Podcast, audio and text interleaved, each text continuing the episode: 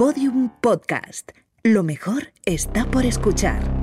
Hay un lugar donde nada pasa inadvertido. Yo soy el peligro. Donde cada palabra, Bendito sea el fruto. cada gesto, Y se acerca el invierno. cada mirada La verdad está ahí fuera. es analizada al milímetro. ¡Tenemos que volver! Ese lugar es secreto, Joder, joder, joder, joder, joder. pero nosotros podemos acceder a él. Laboratorio de Investigación de Series. Con los agentes Aurea Ortiz, Miquel Labastida y David Brieva. En Podium Podcast. ¡Estábamos tomándonos un descanso!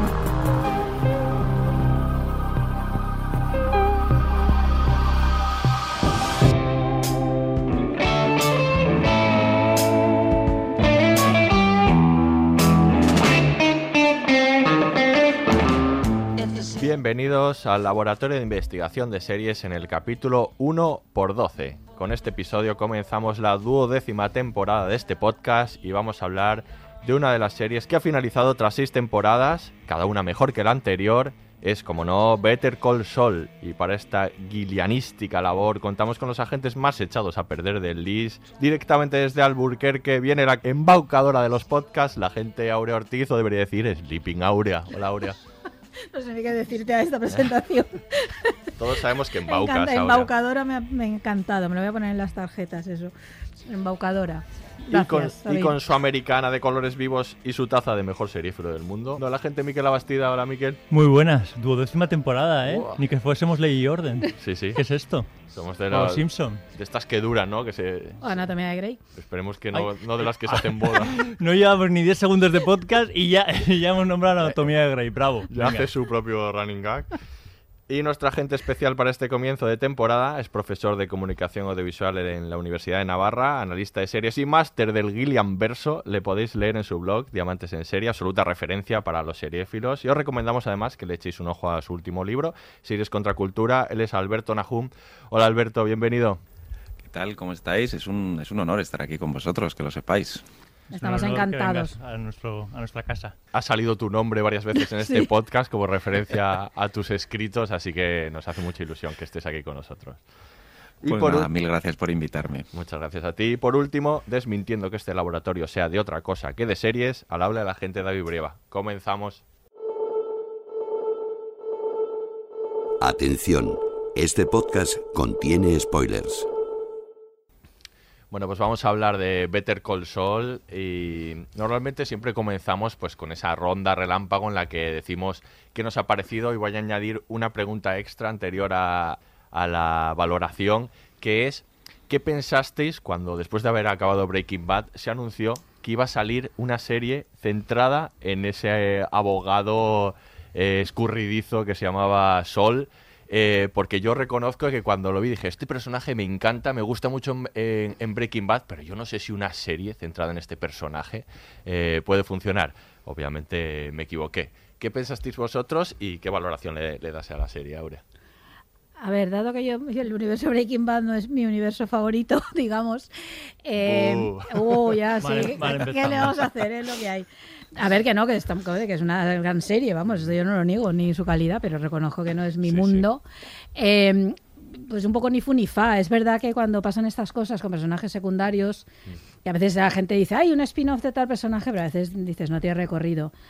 Era una sorpresa. Yo creo que, bueno, ellos dijeron en principio que iba, leí después, ¿no? Que querían hacer una comedia, Sí. afortunadamente no lo han hecho. Por suerte. Y han hecho esta maravilla. Qué maravilla total. Esta sí te guste. es Esta, me- es esta me ha tu- encantado. Eres un poco reacia, ¿te ha costado verla? La, me ha costado mucho verla y la he visto por vosotros porque me obligasteis y porque bueno, ya la tenía ahí. Me obligan, me obligan, que ¿eh? lo sepáis. Eh, no, pero vamos, Vamos la tenía. el látigo y la fusta. Lo tenía ahí un poco para verla y eso que no lo haces y cuando dijeron dedicamos una eh, me costó un poco al principio no me costó me gustaba pero sin vamos sin grandes así alaracas pero luego ya luego ya por Dios tenía que saber de Kim y de Jimmy como fuera y ahora que no los tengo porque acabé de verla hace pocos días además la he visto en modo maratón o sea les he hecho tanto de menos tanto de menos parece Ya. que me falta algo de Pasa verdad eso, ¿eh? Oh, son unos personajes maravillosos. Bueno, me interesan ellos, ¿eh? otras Yo cosas de la serie también, pero ellos. Que va a ser interesante porque efectivamente Aurea la ha visto en maratón. Sí. Nosotros la hemos ido viendo temporada tras temporada. Yo medio medio, sí. Tú medio medio, tú estás en el término medio. Mm. Eh, yo a ver, a- no, no tenía muchas esperanzas, pero sí que reconozco que yo soy un entregado a Breaking Bad y a, y a su creador, a Vince Gilligan, me parece, vamos, un- uno, uno de, de- de- de los creadores más interesantes de- del panorama en los últimos años de, la- de las series y le, ten- le tengo, le tenía confianza, pero vamos, ha superado todas mis expectativas. Claro. Creo que es una serie única. Sí. Tú, Alberto, cuando, cuando supiste que iba a salir esta serie, ¿confiabas en que fuera a, a ser algo como lo que ha sido? Pues me daba miedo, un poco también parecido a lo de Aura, y que yo había escuchado que era una comedia, que era lo que inicialmente eh, se planteaba, pero me daba miedo porque en ocasiones, claro, yo entiendo que toda la necesidad eh, económica de la televisión, que es, eh, yo creo que es sanísima, uno de los problemas que tiene es que se puede cargar historias que son muy redondas. Y mi miedo era, vale, por seguir ordeñando la vaca de Breaking Bad, vamos a mm, dejar un sabor de boca eh, diferente, eh, decepcionante, porque lo que decís, ¿no? Better Call Saul creo que está muy medido en Breaking Bad y yo mantengo que es una de las eh, de los añadidos que en la segunda temporada le hizo dar ese salto a la serie, metiéndole un punto de, de comedia y de ironía todavía más, vamos a decir, destroyer. Y me daba miedo, pero bueno, reconozco que al final era un miedo infundado porque la serie además ha ido creciendo, como decía Mm. Aura, yo es algo que envidio, que es poder ver series de maratón donde esa acumulación dramática te mantiene siempre arriba. Claro, nosotros yo también, ¿no? igual que, que Miquel y David, la he ido viendo eh, poco a poco, incluso semana a semana, y creo que es diferente para una serie como esta el poder ganar eh, velocidad. Porque claro, eh, es, es una serie que va creciendo Sí. hasta las dos últimas temporadas, que creo que son, como habéis dicho en la presentación, eh, las mejores. Muy bien. ¿Y tú, Pues, David? Yo, eh, eh, eh, yo vi las tres primeras temporadas eh, eh, al- cuando salían y luego me he hecho como tú un maratón de las, de las últimas, ¿no? de las tres últimas. Y, y desde luego cuando salió así que a mí me pareció un personaje muy difícil para, para llevar una, una serie eh, encima de él, ¿no? Yo no me imaginaba desde luego que le iban a dar tanta dimensión a este personaje y, y yo creo que ellos igual tampoco. O sea, Mm. al principio, como bien dices, eran como esta idea de hacer una comedia porque el personaje era bastante humorístico, daba, ¿no? daba mucho juego en, ese, en ese aspecto. Y, y lo que luego se fue desplegando yo creo que les ha asombrado hasta ellos mismos, ¿no? Que han ido construyendo poco a poco pues toda esta dimensión de, de personajes, sobre todo, y ahora lo hablaremos de, casi va a ser de lo primero, este personaje de Kim, ¿no? Que, que yo creo que tampoco estaba en su mente desde el principio, pero que ha ido creciendo hasta convertirse en un, en personaje principal, tan principal como, como el de Bob, ¿no? Ujú. Y bueno, pues ahora vamos a escuchar la ficha. Nombre de la serie. Better Call Saul, Cadena. AMC. En España, disponible en Netflix y Movistar Plus. Fecha de estreno del primer episodio. 8 de enero de 2015. Número de temporadas. 6. Creadores. Vince Gillian y Peter Gould. Reparto. Bob Odenkirk, Rhea Seehorn, Jonathan Banks, Patrick Fabian. Sinopsis. A partir de Breaking Bad, la serie explica los orígenes del personaje de Saul Goodman, un exestafador que trata de convertirse en un abogado respetable siguiendo los pasos de su hermano, que no le va a poner las cosas fáciles.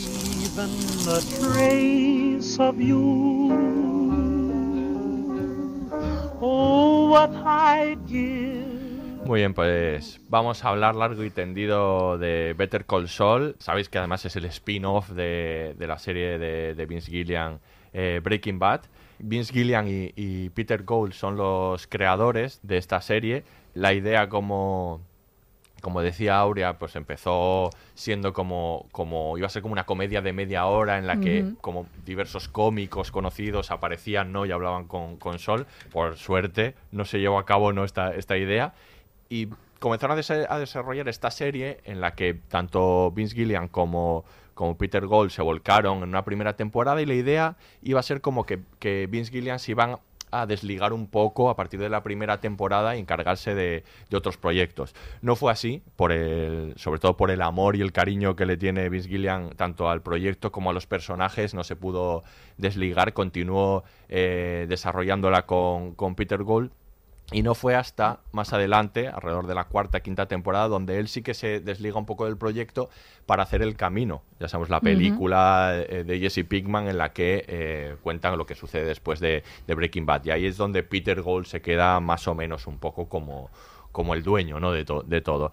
Eh, y Vince vuelve para la última, la, la temporada final. ¿no? Entre los dos eh, la hacen. Es muy importante destacar aquí que siempre se habla mucho de Vince Gillian como creador, pero aquí es, es muy importante hablar también de Peter Gold, Mm, que, es un, que es un gran guionista y, y además creador ¿no? de, de la serie y director, de, de- como al igual Del que último Vince Gillian, capítulo, ¿no? por ejemplo. Director del último capítulo.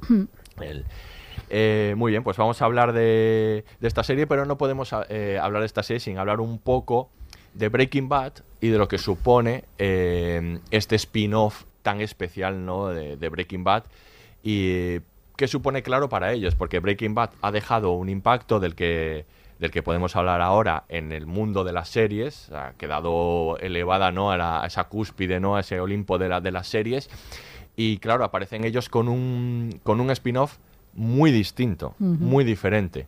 Eh, ¿Qué opináis de, de- de esta óptica, ¿no? esta manera de verlo? Claro, se les, se les ponía cuesta arriba en el sentido de que tenían que igualar lo que habían hecho con Breaking Bad. Y ellos llegan con, con un tono completamente distinto.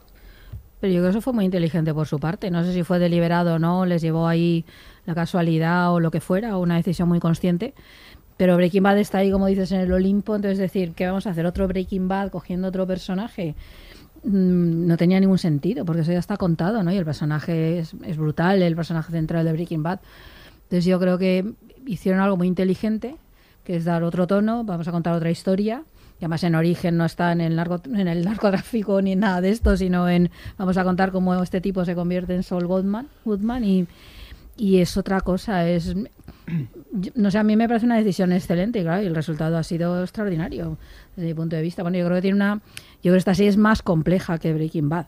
Los personajes, su tratamiento psicológico, el, las relaciones entre ellos, yo creo que tiene una, una no sé, una madurez ahí, una profundidad que, que creo que es, su- que, que es superior. Eh, también porque es otro planteamiento eh, el que hay ahí, ¿no? El de vamos a intentar entender a este tipo, ¿no? Entonces, a mí me pareció muy inteligente haberlo hecho así. ¿Qué opinas, Alberto? Hay una cosa que, ahora que citabais a, Peter Gould, que, que él hablaba en una entrevista de que estaban fascinados con el proceso. Es decir, con la idea de, cómo el, personaje en este caso, bueno, el personaje y los personajes, porque creo que uno de los grandes eh, eh, adelantos o cambios que puede haber, podemos encontrar frente a Breaking Bad con esta es el, el personaje, en este caso femenino, de Kim Wexler, que de nuevo, como pasaba con, con Jesse en Breaking Bad, que iba a ser un personaje que se cargaban al final del piloto, aquí era un personaje que a lo mejor duraba una temporada, o no recuerdo exactamente cuál era la idea. Pero ese estar fascinados con el proceso, creo que es a lo mejor una de las diferencias que podemos encontrar con Breaking Bad, que era una serie yo creo que muy redonda, pero que como bien dice Aurea, eh, había más, eh, hay, podemos, podemos encontrar más complejidad eh, psicológica en Better Call Saul precisamente porque se centra todavía más en los pequeños cambios que van ocurriendo. Mm. Si os dais cuenta, inicialmente también, igual que iba a ser una comedia, iba a ser una serie, eh, la de Better Call Saul, que nos iba a hablar dos temporadas antes de lo que ocurría en Breaking Bad, dos temporadas durante y dos temporadas después de. Y esa propia fascinación con el proceso les hizo ver que podía crecer mucho eh, la propia psicología de Jimmy eh, McGill y sobre todo la relación con ese personaje absolutamente fascinante que es King Wexler. Entonces, sí que es verdad que toda la mitología eh, de Breaking Bad estaban obligados a incluirla, pero no sé si coincidiréis conmigo, a lo mejor luego eh, podemos eh, hablar del tema, que precisamente lo que menos funciona dentro de Better Call Saul son esos elementos externos, estoy pensando más en toda la trama de narcotráfico, que eh, hay, a veces da la sensación de que es como una especie de obligación Sí. Para con la serie madre, pero lo que más nos interesa, creo yo, que es siempre pues cómo funcionan las idas, venidas, los pequeños pasos adelante, los muchos pasos atrás de tanto eh, Jimmy McGill como King Wexler. Completamente de acuerdo. Es que de hecho yo creo que se produce un, un, un hecho diferencial con, con, Breaking Bad, ¿no? Breaking Bad empieza un poco con la psicología de los personajes y se va convirtiendo en una serie con mucha más acción. Esta, esta serie eh, parte de lo que conocíamos de, de, Breaking Bad y de, de, la acción que había detrás de ella, pero lo que nos va interesando y lo que se va descubriendo es la psicología de Jimmy y la psicología de Kim. Ya pasaba también con el hermano de Jimmy, yo creo que es, yo creo que es, es, importante, pero esa historia no da tanto de sí como la relación que establecen eh, Jimmy y Kim, que es el gran, el gran descubrimiento, y que estoy de acuerdo contigo, Alberto, que al final daba incluso rabia cuando, cuando la serie le dedicaba a trama a, los narcotraficantes porque tú decías que vuelvan Jimmy y Kim, quiero saber más de, más de ellos. Es que las historias de narcotraficantes, yo creo que uno de los motivos por los que tengo mis más y mis menos con Breaking Bad, en el fondo son todas muy parecidas, es a ver quién consigue el poder, a ver quién cómo mato al otro, a ver cómo consigo dominar un territorio. Y llega un momento que esto, a mí, esto hablo por mí solo, ¿eh? a mí particularmente llega un momento que me interesa nada. Es decir, que es como señores ahí, tipos malos... Mm, matándose entre sí, midiéndose las pollas con perdón, eh, todo el rato. ¿no? Entonces, claro, cuando la serie está ahí, Breaking Bad está ahí, eh, pasa claro que la evolución del personaje es fantástico y tiene otras cosas, y claro, aquí pues no han ido por ahí. Yo lo agradecí infinito, que de pronto me estaban contando otra historia en la cual se va a mezclar esto. Y es verdad que, claro, conforme avanza, por ejemplo, se nota mucho en el personaje de Mike. El personaje de Mike en origen es fascinante. Las primeras temporadas, toda su evolución, todo este ejercicio de redención, eh, la, la relación que tiene con la nuera, cómo intenta, no sé cómo se empieza a entrar en contacto con toda esta gente y deja de tener interés en las dos últimas temporadas cuando ya se ha convertido sin más en un esbirro más de, de, un, de un narcotraficante, ¿no?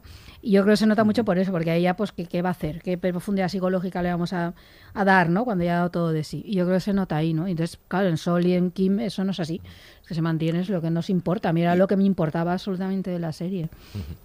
Y también yo creo que en la, en la, en la trama, igual que citabas a Mike, eh, la trama de Nacho. Oh, fantástica Pero fíjate, estructuralmente, eh, igual que la evolución del personaje, sobre todo en las, últimas en las últimas temporadas, psicológicamente es muy interesante, yo creo que estructuralmente nos sacaba de eh, lo que es el, objetivo de, mm. de, Better Call Saul, que es ¿no? esa relación entre los abogados, la relación con su hermano, la relación con Howard Hamlin a mí siempre uno de los elementos, sabiendo que es una serie que me encanta, que nunca terminaba de eh, atar bien, era la mm. eh, unidad estructural.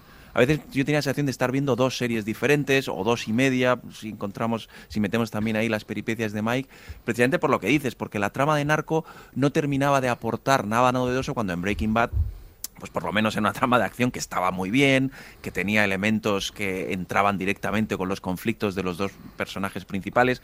Aquí la trama de narcotráfico salpica, pero no es algo que Kim y, y Saúl Goodman o Jimmy McGill estén tan implicados como si ocurría en la anterior. Entonces, bueno, pues eso a mí reconozco que siendo una serie que me parece muy redonda, yo nunca le daba el 10 por eso, porque había una parte que digo, ah, esto es un peaje que hay que pagar por el Gillian Verso. Un poco así. Y que eh, no me terminaba de, coser bien con el resto de la trama. Mira, precisamente por eso eh, os quería preguntar ahora... Eh, desde Breaking Bad a, Better Call Saul, siendo Better Call Saul una serie realmente apreciada eh, por la crítica. Eh, se ha hablado muy muy bien de ella, pero sí que es verdad que Better Call Saul no tiene, no ha tenido desde luego eh, la misma repercusión ni por asomo que Breaking Bad. Es una serie que en audiencias ha estado muy por debajo, sí que empezó con unos 7 millones, ¿no? Que, venían probablemente de, toda la gente que quería ver que continúa después de Breaking Bad, pero enseguida la, primera temporada estuvo como en, en dos, dos y pico y ha acabado con mínimos, ¿no? De, de uno, uno y pico, ¿no? En audiencia ha sido mucho menos seguida. En premios, sabiendo lo que son los premios y, y cómo funcionan, es verdad que, eh, a pesar de que ha tenido un montón de nominaciones, no se ha llevado ningún premio frente a las 16 que se llevó Breaking Bad en los Emmy, eh, con dos premios a mejor serie, un montón de premios para Brian Cranston por mejor actor, frente a ninguno aquí por Bob Odenkirk.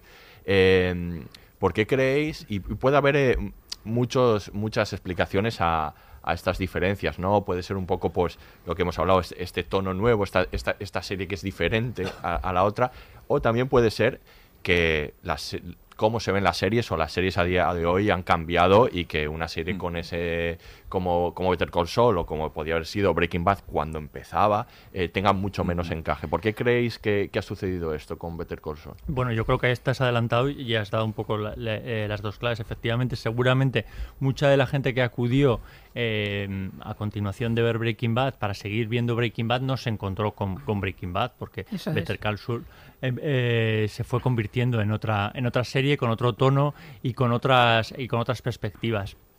Eh, yo, vamos, eso se lo, se lo aprecio mucho a Vince Gilligan que no repitiese eh, ese esquema a la hora de hacer una, una precuela. Algo que, por ejemplo, no ha pasado hablando de precuelas y que estamos en tiempos de, de precuela con La Casa del Dragón, ¿no? Yo creo que esa sí que está pensada para los fieles seguidores de, de Juego de Tronos, aunque a muchos seguidores de Juego de Tronos les ha, les ha decepcionado. Por si acaso, Alberto, empieza, eh, me, me- me dices algo, me, me- me- me adelanto. Y, y- y luego está en el modo en que consumimos las series actualmente que no tiene nada que ver con cómo se consumían las series en, en tiempos de Breaking Bad. Somos espectadores más impacientes, eh, le damos menos tiempo a las series, nos cansamos antes ante una oferta tan abultada, nos, nos cansamos de, de algunos, de algunos personajes y, y algunas tramas y no aguantamos a las siguientes temporadas, se van desinflando. Yo creo que excepto el caso de Crown, que consigue retener temporada tras temporada, eh, no, no, eso no está ocurriendo con ninguna otra serie. Entonces era un poco outsider, ¿no? Better Call Saul. Yo, Es- yo creo que está un poco todo esto que decís sin duda. Y creo que no te he dejado hablar, Alberto. Ahora te doy la palabra, perdón. No, sí. Eh, y, y hay también algo que tiene que ver con una lógica narrativa que está que se impone. ¿no? Es la misma lógica que hace que la mayoría de la gente eh, considere que los capítulos más importantes de Juego de Tronos son los de las batallas y la violencia y no los de personajes hablando, cuando son esos los que están construyendo verdaderamente a la serie. Entonces yo creo que claro, Breaking Bad sí que hay un creciendo, hay un hay un recurso a la violencia lógico en el mundo en el que está, es más de acción, aunque también tiene su minuciosidad y tal, pero es más de acción, hay una batalla clara, ¿no? Hay como una lucha por el poder clarísima. Y yo creo que Better Call Saul es mm, más Mad Men. A mí sí me recuerda a una serie en tono. Es más esto, está contando la vida de esto. Lo que hace es seguir la vida de Jim McGill, ¿no? Y de Kim, luego en cuanto aparece ya se convierte en un personaje más importante. Y quieres estar con ellos. Entonces, claro, es un tipo de serie es minuciosa, es lenta desde esa lógica que entiende que solo si pasan cosas muchas y muy ruidosas parece que es importante, que no es así. Y entonces, claro, yo creo que Breaking Bad eh, eh, une un poco las dos cosas porque es compleja y tiene todo eso. Y además tiene toda esa parte de acción y al final eh, solo puede quedar uno porque va de esto, como, como Juego de Tronos. Eh, y esta no, esta no va de esto, esta va de estos tipos. Vamos a ver cómo se convierte en Saul Goodman y vamos a ver qué le pasa por el camino. Lo que le pasa, mm, no sé, es que es pues su vida ¿no? y la de Kim. Entonces yo creo que eso hace también que, claro, que es una serie muy apreciada por los que nos gustan estas cosas, pero somos minoría. Esto es así. Eh, entonces, claro, mm, es muy minuciosa, es eso, es muy, Sí, sí, creo, va muy al detalle. cre- Creo que la, sí, la referencia a Mad Men que haces, Aurea, es, es, es muy buena. Yo también la, la- la enlazaría con otra que a mí me gusta mucho, se llama Rectify, precisamente por el tono. Es un tono muy anticlimático, Eso es. eh, un estilo muy moroso, en el que si tú analizas lo que pasa, es decir, los meros eventos, son pocas cosas. Que es lo que pasaba en Mm. Mad Men, ¿no? Muchas veces era más una mirada, Nada, decía mucho más que- que- que- conversaciones, desplazamientos. Eh, ahí está por- enlazando ¿no? con varios elementos. Por un lado, eh, yo creo que pretendían, eh, sabiendo que es la parte menos interesante de la serie, paliar eso, quizás con mm, manteniendo la, con mantener la trama de, de narcotráfico, pero no funciona igual. Y luego todo el elemento de thriller que tú acabas de citar, que creo que funcionaba muy bien y era clave para que la gente se enganchara a Breaking Bad, en esta eh, está mucho más diluido. Hmm. Entonces es lógico que apele, por decirlo de otra forma, Breaking Bad podía apelar a gente que le interesaban los personajes, porque eran personajes realmente complejos, pero también a un montón de gente que lo que quería era esa especie de ansiedad narrativa. ¿Qué Eso va a pasar? Eh, ¿Cómo nos vamos a enfrentar a Gus? ¿Qué va a pasar con los nazis? ¿Se va a volver malo o no? ¿Y eso qué implica? Bueno, pues creo que eso aquí es más complicado y por eso a la crítica eh, el crecimiento narrativo de las series nos resulta tan, eh, eh, jolín, tan gustoso porque es una serie que va acumulando conflictos dramáticos y que los va resolviendo de forma eh, sutil, profunda, con eh, referencias a temporadas anteriores, ya solo ¿no? el, el plano final en el que se encuentran fumando eh, Mm. es un callback a una cosa de la, del piloto. Todos esos elementos, digamos que a un tipo de espectador, pues si queréis llamarlo más sofisticado, eh, le sirve. Y sin embargo, al que esté entrando a la serie eh, con esa adrenalina que venía de serie en Breaking Bad, se sentirá decepcionado. Pero ahora que citabais tanto Juego de Tronos como Breaking Bad, no sé si recordáis que Breaking Bad en la primera temporada mucha gente le aburría. Sí, Sí, sí. totalmente. Juego de Tronos, Juego de Tronos no dio el petardazo real. Bueno, Claro. sí que es verdad que tenía un elemento de espectacularidad que hacía que mucha gente entrara, pero realmente no se Sí, convirtió pero en bueno, el la fenómeno... primera temporada los dragones estaban hechos con palos, ¿eh? Casi, o sea, no... Sí, y, y la, y el- el- la gran batalla era elíptica Eso al final es. de la primera temporada. Entonces era una, era una serie, digamos, que le costó eh, convertirse en ese fenómeno, yo creo que un par de temporadas. Mm, sí. Entonces, eh, pero claro, luego ya pues enganchaba con la, la batalla y podía de nuevo tener a los dos tipos de espectadores. Eso Better Call Saul lo ha tenido más difícil y luego lo que habéis dicho, llegó en un entorno, o sea, Bet- Better Call Saul podría ser la última gran serie Sí. de una época anterior. Está, Totalmente. Es que tú es has una dicho época espectador más sofisticado. Yo diría espectador más paciente. Sí. Antes teníamos más paciencia, ¿no? Tanto con Sí. Juego de Tronos como con Breaking Bad. O sea, Menos incluso oferta. Esa gente que menos oferta. Me, me aburre, le daba una segunda oportunidad Sí. y se iba y se iban eh, enganchando. O sea, teníamos esa paciencia para ver las series que yo creo que hay que tenerla. Pero es verdad que esto ahora no, eh, con el panorama actual es más más complicado.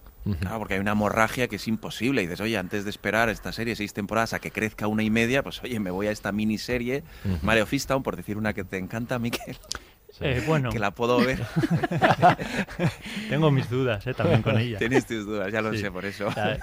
Sí, yo creo que, es, que es- son malos tiempos para una serie cocida a fuego lento, Sí. ¿no? Eh, Es complicado, ¿no? Yo creo que también por eso eh, la serie pues no ha tenido, pues... es- y, y que es una serie que, que, como decís, es así, pero está voluntariamente contenida. Ellos tienen la capacidad, vemos ese, ese capítulo de la huida de Nacho y decimos, bueno, es que son capaces de hacer un capítulo eléctrico y, y que Sí. te pega la pantalla cuando quieran, en Sí, cualquier claro momento. Están Pero no, no quieren. A mí- yo están eso se lo agradezco un montón. todo el tiempo, ¿no? a, él- a los creadores y a, y a la cadena, ¿eh? que, no, que tampoco le tuviese una exigencia con Mm, ellos de que claro. hiciesen otro tipo de, Otro Breaking de serie. Y eso yo eso lo agradezco, lo agradezco un montón. Y hay otro elemento, ¿no? Que hay, hay un desarrollo, hay un cambio también visual, ¿no? Aurea, ahí en la, en Buah. la serie, ¿no? Un- eh, cuéntanos un poquitito, Hombre, a ver, profesora. A ver, aquí tenemos otro profesor ahí que sabe un montón sí, de esto. Eh, a ver, es que Breaking Bad eh, visualmente también era muy, muy sofisticada, ¿eh? Quiero decir, Sí, no, era, sí. no es una serie así del montón, ¿eh? digamos, ni rutinaria ni muchísimo menos. Pero yo creo que esta alcanza niveles altísimos, ¿no? Es sofis- es- no sé, es que es para analizar cada capítulo, da para, para dar una clase de, de, de cómo construir visualmente, ¿no? El sentido, yo los- la composición de los planos, eh, los juegos de profundidad, los reencuadres, la iluminación, eh, está cuidadísimo. Ya no, ya no solo lo del blanco y negro, del presente, Mm, digamos, y el otro, ¿no? Que ya es un tema, es, es que es, es complejísima y para parar en cada uno y analizar cada plano maravillosamente. El juego incluso con los títulos de crédito este que hace que se va degradando las cintas, que hasta que te das cuenta, ves cómo se van degradando las cintas de vídeo, no sé, es que eso... Hasta que se para la Hasta cinta que de se para, que es maravilloso. En los últimos Sí, de pensar, no sé, pero yo creo que está, eso está cuidado desde el punto de vista de la composición. Es que estos días mirando, ¿no? Sobre la serie, cosas que solo viendo las imágenes, te- bueno, es, que- es que hay para elegir Sí. imágenes en sí misma bellísimas por la composición, bueno, todo el juego con las arquitecturas, Sí. Con los espacios, Pero con luego las narrativamente también. O narrativamente es compleja, porque hay como muchos niveles ahí y además hay muchos paisajes distintos, hay pues está el desierto por una parte, todo el tratamiento ese, la ciudad, lo urbano, el suburbio, el eh, no sé, es, em, yo creo que está cuidadísima desde el punto de vista visual, es que es, es, es apabullante, vamos, en ese sentido. A mí me parece toda una apuesta que agradezco infinito este cuidado, porque hace las series, nos quedamos mucho en lo narrativo, y no le damos la importancia que tiene lo visual, o sea, la parte estética. Y ahora estéticamente esta serie es apabullante. ¿Qué opinas, ¿Y no os Alberto? parece que junto, jun- junto a lo que dice Aurea, que es absolutamente, tiene planos, eh, pues eso, ¿no? Que, que se te quedan pegados a la memoria, sí que hay elementos que mantienen ese cordón umbilical con Breaking Bad. Uno de ellos, Mm. probablemente el más evidente, sea el juego con la temporalidad. Mm. No es exactamente un elemento estético, pero bueno, tiene que ver, porque si recordáis, Breaking Bad también jugaba mucho con el flash forward, Sí. eh, o nos contaba una historia al inicio y luego todo el episodio era ver cómo habíamos llegado ahí. Mm. Eso aquí eh, está en varias ocasiones, incluso estructuralmente. Lo primero que vemos de la serie es Jim Takovich en blanco y negro en el Cinnabon de Nebraska. De Nebraska. Y luego hay otro elemento que era muy también eh, marca de la casa de Breaking Bad, que era esa especie de planos donde la cámara se ubicaba en el objeto. Sí. ¿Sabéis? Por ejemplo, el dentro de la lavadora o en Mm. el coche, en, eh, ¿no? Pues ese tipo de elementos sí que se mantienen aquí sin abusar de ellos. Eh, pero están. Y luego el último elemento que yo creo que aquí lo mejora con respecto a Breaking Bad es, eh, lo ha citado Aurea, eh, el simbolismo de muchos planos. Mm. Si queréis, pues yo que sé, el, el famoso cold open del, del helado, Sí, con las hormigas, hay un elemento Claro. simbólico. O en la última temporada, eh, ese plano en el que acaba floreciendo en la lluvia eh, pues un, no sé exactamente qué, qué planta era, azul, simbolizando la muerte de Nacho Varga, o eh, yo que sé, hay un plano también muy mítico de la quinta temporada donde vemos la imagen de, de Saúl Goodman frente a un espejo de modo que vemos su doblez. Mm. Todos esos elementos eh, como muy simbólicos creo que en Better Call Saul los ha llevado un, un- un escalón más arriba. Totalmente. O todos los montajes estos, ¿no? Toda la, la edición de pantalla, todos los juegos que hace, que además son muy pertinentes y muy coherentes, no son Ujú. simple, no son fuegos No es artificiales. Exacto, y no son Claro, fuegos artificiales, claro. están hechos por algo que tienen muchísimo sentido, ¿no? Yo creo que eso funciona estupendamente. Una cosa que no me gusta, le has comentado, pero se reconozco que es a mí no me, pero no me gusta en general, es esto de, de avanzar como el final del capítulo al principio. ¿No te gusta? A veces sí, a veces no. A veces me parece muy facilón y yo creo que una serie como esta no lo requiere. Puedo entender que en determinadas series de suspense Hmm. esto se juegue, se juega muchas veces, ¿no? Pero, pero me parece más como una manera de llamar la atención, de espérate que te voy a contar cómo llegas, te pongo una cosa súper espectacular para ver cómo hemos llegado hasta aquí. Yo creo que esta serie no lo necesita, porque tú ya estás ahí metido en la serie y ya te da igual, ¿no? Es verdad que, que a veces juega con eso de manera muy inteligente, también hay Y- que decirlo. ¿eh? desde el principio. No, de desde el principio, porque decir, son- es claro. verdad que es una moda que ahora igual Es una moda, ¿eh? Ahora está muy de moda esto, ¿eh? Sí. Bueno, sobre todo yo creo que es más que una moda, casi es un poco exigencia, ¿no? Mm. Para, para esos espectadores No eh, que, de que- hablábamos Sí. impacientes de vamos a llegar hasta aquí. Sí. Ahora te contamos cómo, pero ya verás qué, qué trepidante ha sido. Pero es verdad que el punto de partida de Better Call Saul precisamente es un flash forward que no es flash forward, porque es el Claro. comienzo de, de- de Claro. donde habíamos dejado a, a- a Saúl en, en- en Claro. Breaking Claro. Bad. Pero claro, nos vamos a ir hacia atrás. Con lo cual aquí está más que justificado, ¿no? Esos, esos cambios de, de, de adelante a atrás. Y luego hay una, una razón en el principio que lo, está, lo ha comentado Alberto, y es que la serie estaba concebida no solo para contar la, la- la vida de, de Saúl antes de- del episodio de, de Breaking Bad, también se pensaba ir un poquito, un poquito más allá. Entonces yo creo que desde el origen no es algo que hayan ido eh, incorporando. Yo coincido con lo que, que- que habéis dicho, yo creo que el punto de partida es Breaking Bad, pero aquí se ha abierto como el, el- el plano, ¿no? Eh, en, to- en todos los sentidos. Hemos hablado mucho narrativamente, pero visualmente yo creo que tomando ese punto de partida de, de Breaking Bad, con- que, que permanece durante las seis temporadas, se arriesga en, to- en todos los lados. Y a mí hay una co- cosa que me gusta mucho y es el concepto ciudad, ¿no? Albuquerque yo igual Hmm. no creo que diese tanto, no creía hace unos años que pudiese dar tanto de sí, Sí. hasta haber visto estas dos series completas. Claro. Porque este Albuquerque de Better Call Saul es muy diferente Sí. de, de- del que vimos en, en Breaking se Bad. mueve en otros aunque de- ambientes. claro, aunque de vez en Claro. cuando nos recuerda que estamos en el, en Sí, el Albuquerque. El de- Sí. paisaje, el, el desierto, el ¿no? Y la luz, claro, porque el, des- el desierto te impone una determinada luz que no está en la ciudad, ¿no? Y ahí Eso es, y entonces de muchísimo. repente dices, ostras, que es la misma ciudad de Sí. Walter White en la que está, en la que están viviendo. Y de hecho, quiero decir, en algún momento, a mí me pasan las primeras temporadas que, es que en algún momento se podría haber cruzado por ahí eh, Walter White, ¿no? Sin saber lo que va a ocurrir más tarde. Creo que en, en los últimos eh, episodios aparece por ahí el, el- el instituto. Sí. hay como hay unos, Mm. unos, unos guiños, pero me gusta mucho ese concepto de, de- de ciudad diferente siendo la misma, la misma, la misma ciudad. Sí, eh, eh, hay que decir que en principio cuando, cuando Vince Gillian escribió Breaking Bad era para hacerlo en el sur de California y, y que solo se rodó en Albuquerque por una cuestión económica. Y Pero fíjate, al sacado un final, partido inmenso, el- el- ¿eh? Madre mía, inmenso. Albuquerque. Y además una, una singularidad, ¿no? Que, porque todas las series están como rodadas siempre en los mismos Sí, sí, sitios, claro. ¿no? Y esto que coja un sitio que no es habitual. Sí, Además tiene sí, mucha yo creo que personalidad ese a sitio. su favor, Mm, ¿no? Y, y bueno, en el, último tema que quiero sacar en lo que vincula a Breaking Bad, ¿no? Eh, es el elemento de, de los personajes femeninos. Yo creo que eh, sabemos perfectamente todo lo que ocurrió en torno a- al personaje de Skyler, ¿no? Como es un personaje que recibió una cantidad de odio, ¿no? Desmesurado. Tuyo, por ejemplo, ¿no? Eh, bueno, yo, yo, yo nunca escribí confundiendo a, al- a la actriz con el personaje como sucedía. Eso faltaba. como sucedía. ¿no? Imagínate, Tremendo. ¿no? Eh, sí, se ha hablado mucho de esto y de hecho leí una entrevista reciente de Vince Gillian que decía, entonaba un poco el mea culpa, decía de que había, que había escrito mal al personaje, ¿no? Ujú. Que lo había escrito siempre desde el punto de vista de Walter White y, y bueno, que no es que entendiese lo que, lo que había sucedido con ese personaje, pero que eh, él había sido de alguna manera quizá un poco partícipe de, de que Hombre, ello sucediera o de él- que, o de que se le viese así, ¿no? Pero en esta serie nos encontramos con King Wexler, ¿no? O sea, si, si hay algo que puede hacer Vince Gillian es decir, bueno, voy a corregir esto y voy a construir un personaje, ¿no? Que sea tan potente como el, como el principal que estoy contando. Yo creo que lo consigue. No sé qué, qué creéis. Yo, por, por de. Me habéis escuchado esto a lo mejor alguna vez, de hecho, cuando estuve por allí eh, salió en, al- en- en- en un momento.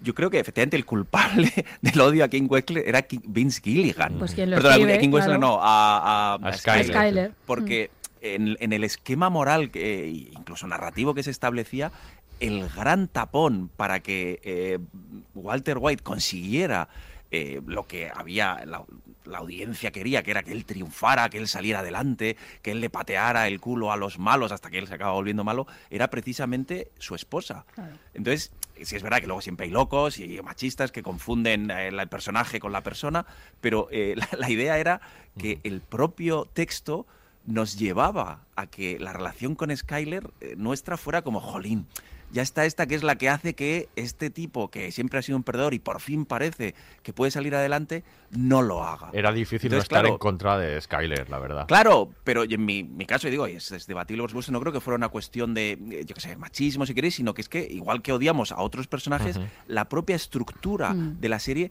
nos hacía no estar con ella. ¿Por qué? Porque era una especie de antagonista que además tenía la razón, que era lo peor, porque ella era lo moral frente a ese a esa inmoralidad que más o menos eh, nos permitíamos aplaudir de, Walter White, porque no deja de ser un tipo que está haciendo metanfetamina, que se mueve en el ámbito del delito, pero queríamos que ganara. ¿Por qué? Porque nos habíamos identificado con él y con sus eh, objetivos. Y claro, eh, la pobre Skyler, y por eso es muy interesante cómo en las últimas temporadas la mm, identificación emocional con Skyler, cuando Walter White sobrepasa todas las líneas rojas, al final sí que nos compadecemos de ella. También por, por, por el propio eh, Gilligan. No sé si recordáis, en la última temporada de, de Breaking Bad, vemos como ella en un momento dado casi intenta suicidarse en la piscina. Sí. Ahí sí que estamos de su lado, porque decimos, jolín, es como una especie de, ¿no? de, de, gol- de baño de realidad. Decimos, pero bueno, si es que este tío es un abusador. ¿Me entendéis lo que quiero decir? sí, a ver, yo, creo, yo- yo no es por disculpar a Vince Gilligan, que no soy yo nadie para tener que disculparlo, obviamente, pero yo creo que es, eh, es una lección que hemos ido aprendiendo todos en, en estas nuevas series que han ido apareciendo en los últimos años. No era frecuente que el personaje principal de una serie fuese un, un tipo Sí, como claro. Walter White o como Tony, So- Tony Soprano. Y sobre todo que los espectadores nos pusiésemos del lado de Claro. unos personajes de esta calaña, porque quiero decir, Walter White es verdad que su evolución va eh, siendo cada vez un tipo peor, pero vamos, des- desde, el principio estaba co- eh, eh, fabricando metanfetaminas y estaba eh, siendo un tipo egoísta. O sea, quiero decir, por mucho que tuviese una, una justificación. Entonces, quiero decir, a lo mejor nos podríamos haber puesto en el lado de, de, de Skyler. Pero lo cierto es que no, es que empatizamos mucho con ese personaje principal de, de Walter y aunque él iba traspasando eh, barreras, nosotros queríamos que traspasase más. Sí, Pero sí. es que la identificación en las ficciones no está en lo moral, eh, está en lo que construye la propia serie. Y si la propia serie te construye un héroe, Sí. antihéroe, o un protagonista con el que tú estás porque tiene un drama y decide tirar adelante, eso está construido en la imagen y en la narración. Es lo que pasa. que pasa que Claro. es lo que ha dicho Alberto. Luego, claro, al personaje de Skyler le dan como otra dimensión cuando de pronto la ves como una víctima y como, Claro. y como dices, tenía razón, pero eso lo construye la serie. Es que, a ver, el personaje de Skylar no dejaba de ser la enésima revisión del modelo de esposa castradora que desgraciadamente tiene una larguísima tradición en nuestra cultura. Eh, entonces tú la ves así todo el rato porque estás con Walter White, por más que le veas eh, convertirse en un monstruo. Claro, cuando al final ya el monstruo es un poquito intragable, ¿no? Y dices, no, igual ya aquí ya no, ya está, ¿no? ¿Qué pasa con Kim? Que han construido un personaje diferente. Kim Kim es divertida. Kim le sigue en las eh, a, a- a Jimmy en sus correrías. Ella se va y se va a engañar a tipos ricos ahí para sacarles el dinero. Se divierte. Es ella tiene su brújula moral porque la tiene, tal, pero sí, pero pero es Sí, pero nos gusta cuando se salta. pero es claro, nos gusta cuando hace esto, claro, la cual, mujer de Skylar no lo hace nunca. Identifiquemos, tenemos que saltarnos es- es- esas. Pero es que es el personaje, como morales, ese es el mundo que se ha creado. Nosotros estamos. Jimmy McGill ya sabemos en qué se ha convertido cuando empieza la serie. Sabemos que es un, el abogado de los narcos y es un tipo tan culpable como los narcos de- del mundo ese, terrible en el que viven en Breaking Bad. Y sin embargo, estamos con él. Aquello, claro, vemos todo su background, que es menudo, ¿no? Quiero decir, entre el hermano, el no sé qué, el otro, tal. Sí. Pero el tipo engaña desde siempre, que es un estafador, es un estafador simpático, pero lo es. Y vuelve a ser otra vez ese concepto de serie de señor eh, heterosexual blanco en crisis, ¿no? Eh, otra vez. Solo que aquí yo creo que le da una vuelta con el personaje femenino que de pronto, claro, tiene una dimensión y unas esquinas y unas matices que en otras igual no veíamos, Claro. ¿no? Que es lo que hace que sea tan fascinante. Ha corregido totalmente, Sí. ¿no? Ahí- Bueno, pues me viene perfecto porque ahora vamos a escuchar un corte y vamos a empezar a hablar de los personajes. Habla. Dime por qué. Eso me lo debes ahora. Soy tu hermano. Se supone que nos cuidamos. ¿Por qué estás siempre en mi contra, Chuck? No eres abogado de verdad. ¿Qué? ¿Qué? No eres abogado de verdad. Universidad de American Samoa, por Dios. Cursos online, qué chiste. Yo te conozco. Sé lo que fuiste, lo que eres. No cambiarás Jimmy el resbalones. Y puedo lidiar con el resbalones, pero siendo abogado es como lidiar con un chimpancé armado. La ley es sagrada. Si abusas de ese poder, habrá gente que sufra. Esto no es un juego. Y tienes que saber, en el fondo sabes que tengo razón. Sabes que es cierto.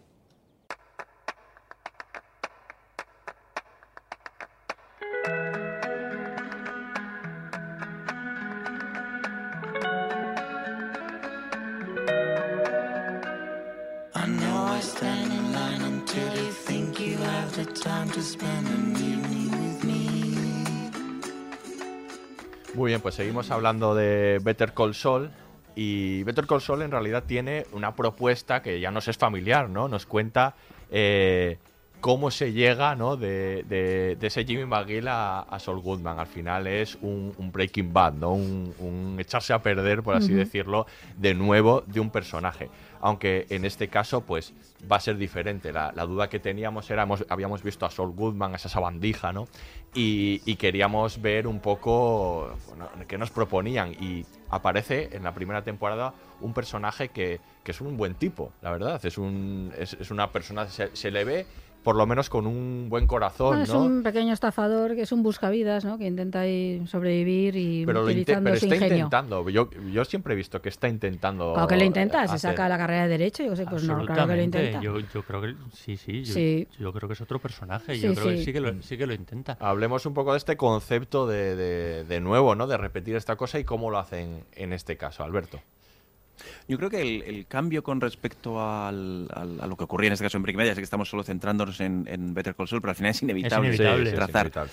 Yo, yo- yo creo que es, eh, como decís, que se nos presenta de entrada como alguien bueno. Y no solo eso, las primera temporada sobre todo, pero bueno, luego se mantiene, eh, como alguien que una y otra vez intenta luchar contra esa eh, mm, llamada del mal. Sí. ¿no? Siempre Intenta le vemos hacerlo bien, como sí.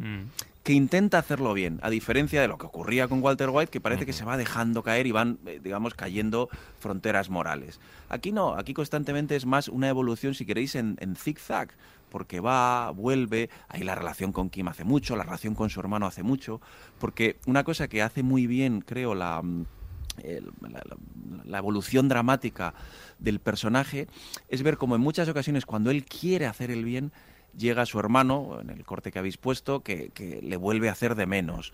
O llega y no le sale bien algo que quiere y entonces se ofusca. Es como si esos intentos por ser bueno, una y otra vez la realidad los desbarata.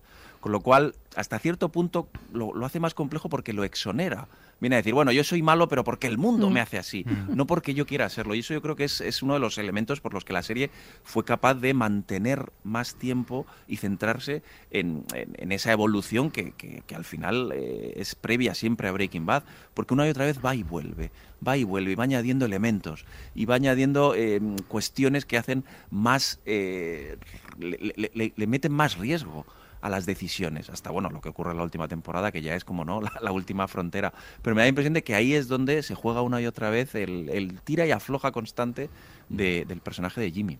Vamos a hablar ahora de ese personaje, ¿no? Porque es esencial en la serie. Actuación, como ya sabíamos que iba a suceder, eh, espectacular de Bob Odenkirk. Pues sí, ya lo creo. Pero no sé si tanto, sabíamos, ¿eh? A mí, a mí me sorprendió muchísimo. A mí me pareció un grandísimo Hombre, porque- actor. Lo porque- que sí que es verdad es Lo que pasa es que aquí hay los- muchas caras. Claro, Claro, de por eso. De eso vamos a hablar, ¿no? Es- tenemos a, a Saul Goodman, ¿no? Que ya, ya conocíamos, pero tenemos a Jimmy McGill y tenemos a Jim Takovich, ¿no? Que es el, el final, ¿no? Todas esas caras diferentes, ¿no? Y, y que a veces, bueno, contaban lo impresionante que eran los rodajes cuando, cuando tenía que rodar escenas de, de cuando era diferentes personajes de estos que he dicho y el tío se transformaba de una manera espectacular, ¿no? Vemos en él una capacidad para hacer humor, para una vulnerabilidad tremenda, drama, ¿no? Es, eh, yo creo que es... A mí me eh, sorprendió mucho esta- esto último, lo vulnerable de- de- Sí. de- de- Mm. del personaje, esa, esa capacidad que tiene de, de- de- de hacerte sentir verdadera lástima eh, eh, por él y, y- y- y- y querer que, que la vida le trate un, po- un poquito mejor, ¿no? O sea, a mí eso me sorprendía. Porque has hablado de esos tres personajes, pero incluso cuando Jimmy, eh, Jimmy McGill hay un momento de transición, donde es, no es todavía Saul Goodman, Está pero casi no es el primer eh, Sí. Jimmy que, que conocimos. Y esto completamente diferente. O sea, me parece un actor camaleónico en ese, en ese sentido. No hay una capacidad para pasar de un tono como paródico a la profundidad, ¿no? Que a mí eso me parece dificilísimo. Porque, Patetismo, a a ver, ver, que son personajes que debe ser muy es que debe ser muy fácil pasarse, es decir, pasarse de rosca porque el personaje tiene momentos que es muy extremado, incluso siendo Jimmy McGill, ¿no? Que es cuando está en las estafas o cuando está pergeñando según qué cosas y demás, sin embargo, nunca lo hace, ¿no? Nunca- siempre está ahí me parece un actorazo, a mí me parece impresionante su interpretación, impresionante. Ahí incluso se puede añadir una, una capa más, que es que en muchas ocasiones, siendo Jimmy McGill, simula cuando está en alguno de los, ¿no? de los, de los cons que están haciendo, ¿no? de, la- de, las, de las trampas que está atendiendo, simula todavía ser otra persona más, con lo cual es aún la, la- la actuación dentro de la actuación, que creo que habla de un Bob Odenkirk, que es un tipo camaleónico. Si recordáis, por ejemplo, en Fargo, era un tipo Sí. con un Mm. registro Sí. totalmente diferente y lo hace fenomenal. Con lo cual las, las posibilidades son múltiples para él. Totalmente. Es, curioso, eh, de todos modos, esta es una, una serie en que los dos grandes personajes, que son eh, Jimmy y, y Kim, eh, se tienen- son personajes contenidos en muchas ocasiones y que me parece una, cos- una cuestión muy complicada, ¿no? Que, que llegue tanto al espectador cuando son personajes tan contenidos. En el caso de Kim, mm, vamos, me parece soberbio porque ella sí que mantiene esa, esa, esa contención durante las, las seis temporadas. Entonces, buscar esos matices de- desde la contención me parece, vamos, Pero de quién es para estudiar todos sus ok. O sea, cada Sus vez, miradas. como lo- no, pero cómo los pronuncia cuando Las dice miradas. ok, ¿no? Las las miradas muchísimo, pero le- su forma de hablar, que además cambia cuando ella, cuando ya estamos en el presente en blanco y negro, que no completa una sola frase, que es incapaz de decidir, que está todo el rato diciendo, bueno, sí, puede, tal, ¿no? Que no. El otro es que los ok, esos definitivos que me encantaban, como lo decía, o lo- el vale, ¿no? El check, eh, no sé, es que es bastante impresionante, sí, sí. Mm. Por, por eso en Kim, o sea, mejor dicho, en, el en Ria Seahorn, eh, creo que tiene todavía más valor precisamente Muchísimo. en, eh, las escenas en blanco y negro. No sé si recordáis, hay un momento, claro, que después de seis temporadas es cuando alcanza toda su grandeza estética, el momento en el que ella, si recordáis, alguien tan contenido como, como, como estáis citando, rompe a Buah, es llorar. tremendo Sí. eso. ¿Os acordáis, no? Cuando autobús, está volviendo autobús. En el autobús, eh, que si no recuerdo mal, al aeropuerto, es un shock, porque es que nunca, igual que Saúl Goodman, sí que de vez en cuando se enfadaba y daba esos gritos y salen rayos de mis brazos, de, digo, de mis manos, y tenía esos eh, eh, momentos en los que se le iba la pinza y se enfadaba, y es mucho más exagerado. Kim, que tiene una contención espectacular, en ese momento deja que todo fluya. Es que se rompe Me parece que es un elemento ahí. de actuación y de dirección de actores eh, sublime, porque las seis temporadas, por así decirlo, concluyen ahí. Sí, Sí. Y, y a- y aún más porque es espe- especialmente potente esa, esa escena, porque además viene precedida de otra escena que es en la que ella va a hablar con Cheryl, que es la esposa de, Sí. de Howard, y a, a- a hablar con ella, a confesarse, pero en realidad en ningún momento de esa escena le pide perdón, ni en ningún momento suelta una lágrima o se la ve tal. Entonces, luego al salir de ese, de, de ese momento de confesión en la que está purgando, digamos, sus, sus pecados, cuando de verdad rompe, ¿no? Y, y llega y llega todo ese eh, fluir de emociones, ¿no? En, Mm. en el tal. Entonces yo creo que ahí esa combinación también es, es tremenda, ¿no? Es que hay algo aparte en la contención de, de, de Kim muy, muy atractivo para el espectador, es que nunca sabes por dónde va a venir.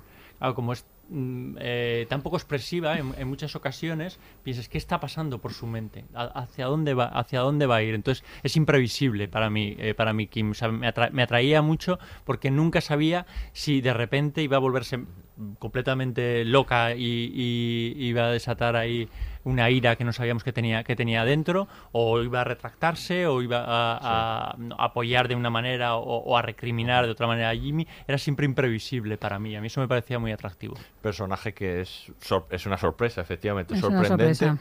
Y, y, mm, de hecho te captura, ¿no? De, yo que- quería, de hecho, que hablásemos un poco más de- del personaje de Jimmy. Enseguida nos hemos ido aquí, porque es un personaje que te lleva ahí, ¿no? Eh, hay que decir, como decía Alberto al principio, que, que era un personaje que estaba en la primera temporada pero que no tenía diseñado este, este recorrido eh, que le hemos visto y que es un poco como, como Jesse Pickman, que por eso a mí me hace especial gracia que les junten en esa conversación, pues son como esos dos Qué supervivientes. bonita esa ¿no? conversación, esa escena, ¿eh? Eso- qué bonita esos la dos de la lluvia. personajes Ujú. que, que no iban a estar allí para el largo recorrido y que se quedaron, ¿no? que sobrevivieron por sus propios méritos. Es Y que hemos empezado este bloque hablando del- de, de la transformación de Walter White y la transformación de, de- de Jimmy. Lo que pasa es que en esta serie hay dos transformaciones, cosa que no ocurría en Breaking Bad, porque yo creo que en Breaking Bad la única transformación es la de Walter White. Hay una evolución en el caso de Jesse Pinkman, creo que en el resto de personajes No. más o menos se quedan igual, pero Jesse Pinkman tampoco es que llegue a ser un personaje completamente diferente del que era eh, al principio. Aquí sí, aquí yo creo que la transformación, el arco narrativo de los dos personajes es, va en paralelo, o sea, se van convirtiendo en otras personas, ¿no? Pero además lo hacen también porque están juntos, es que eso es esencial. Porque se miran el uno en el otro y porque se entienden sin hablar. Es que toda esa parte que habláis de la contención de ella, eh, hay una parte que tiene que ver con esa imprevisibilidad que dices, bueno, ¿por dónde va a salir? ¿no? Está mirando y eh, la oyes pensar, ¿no? Es- pero no sabes qué está pensando, ¿no?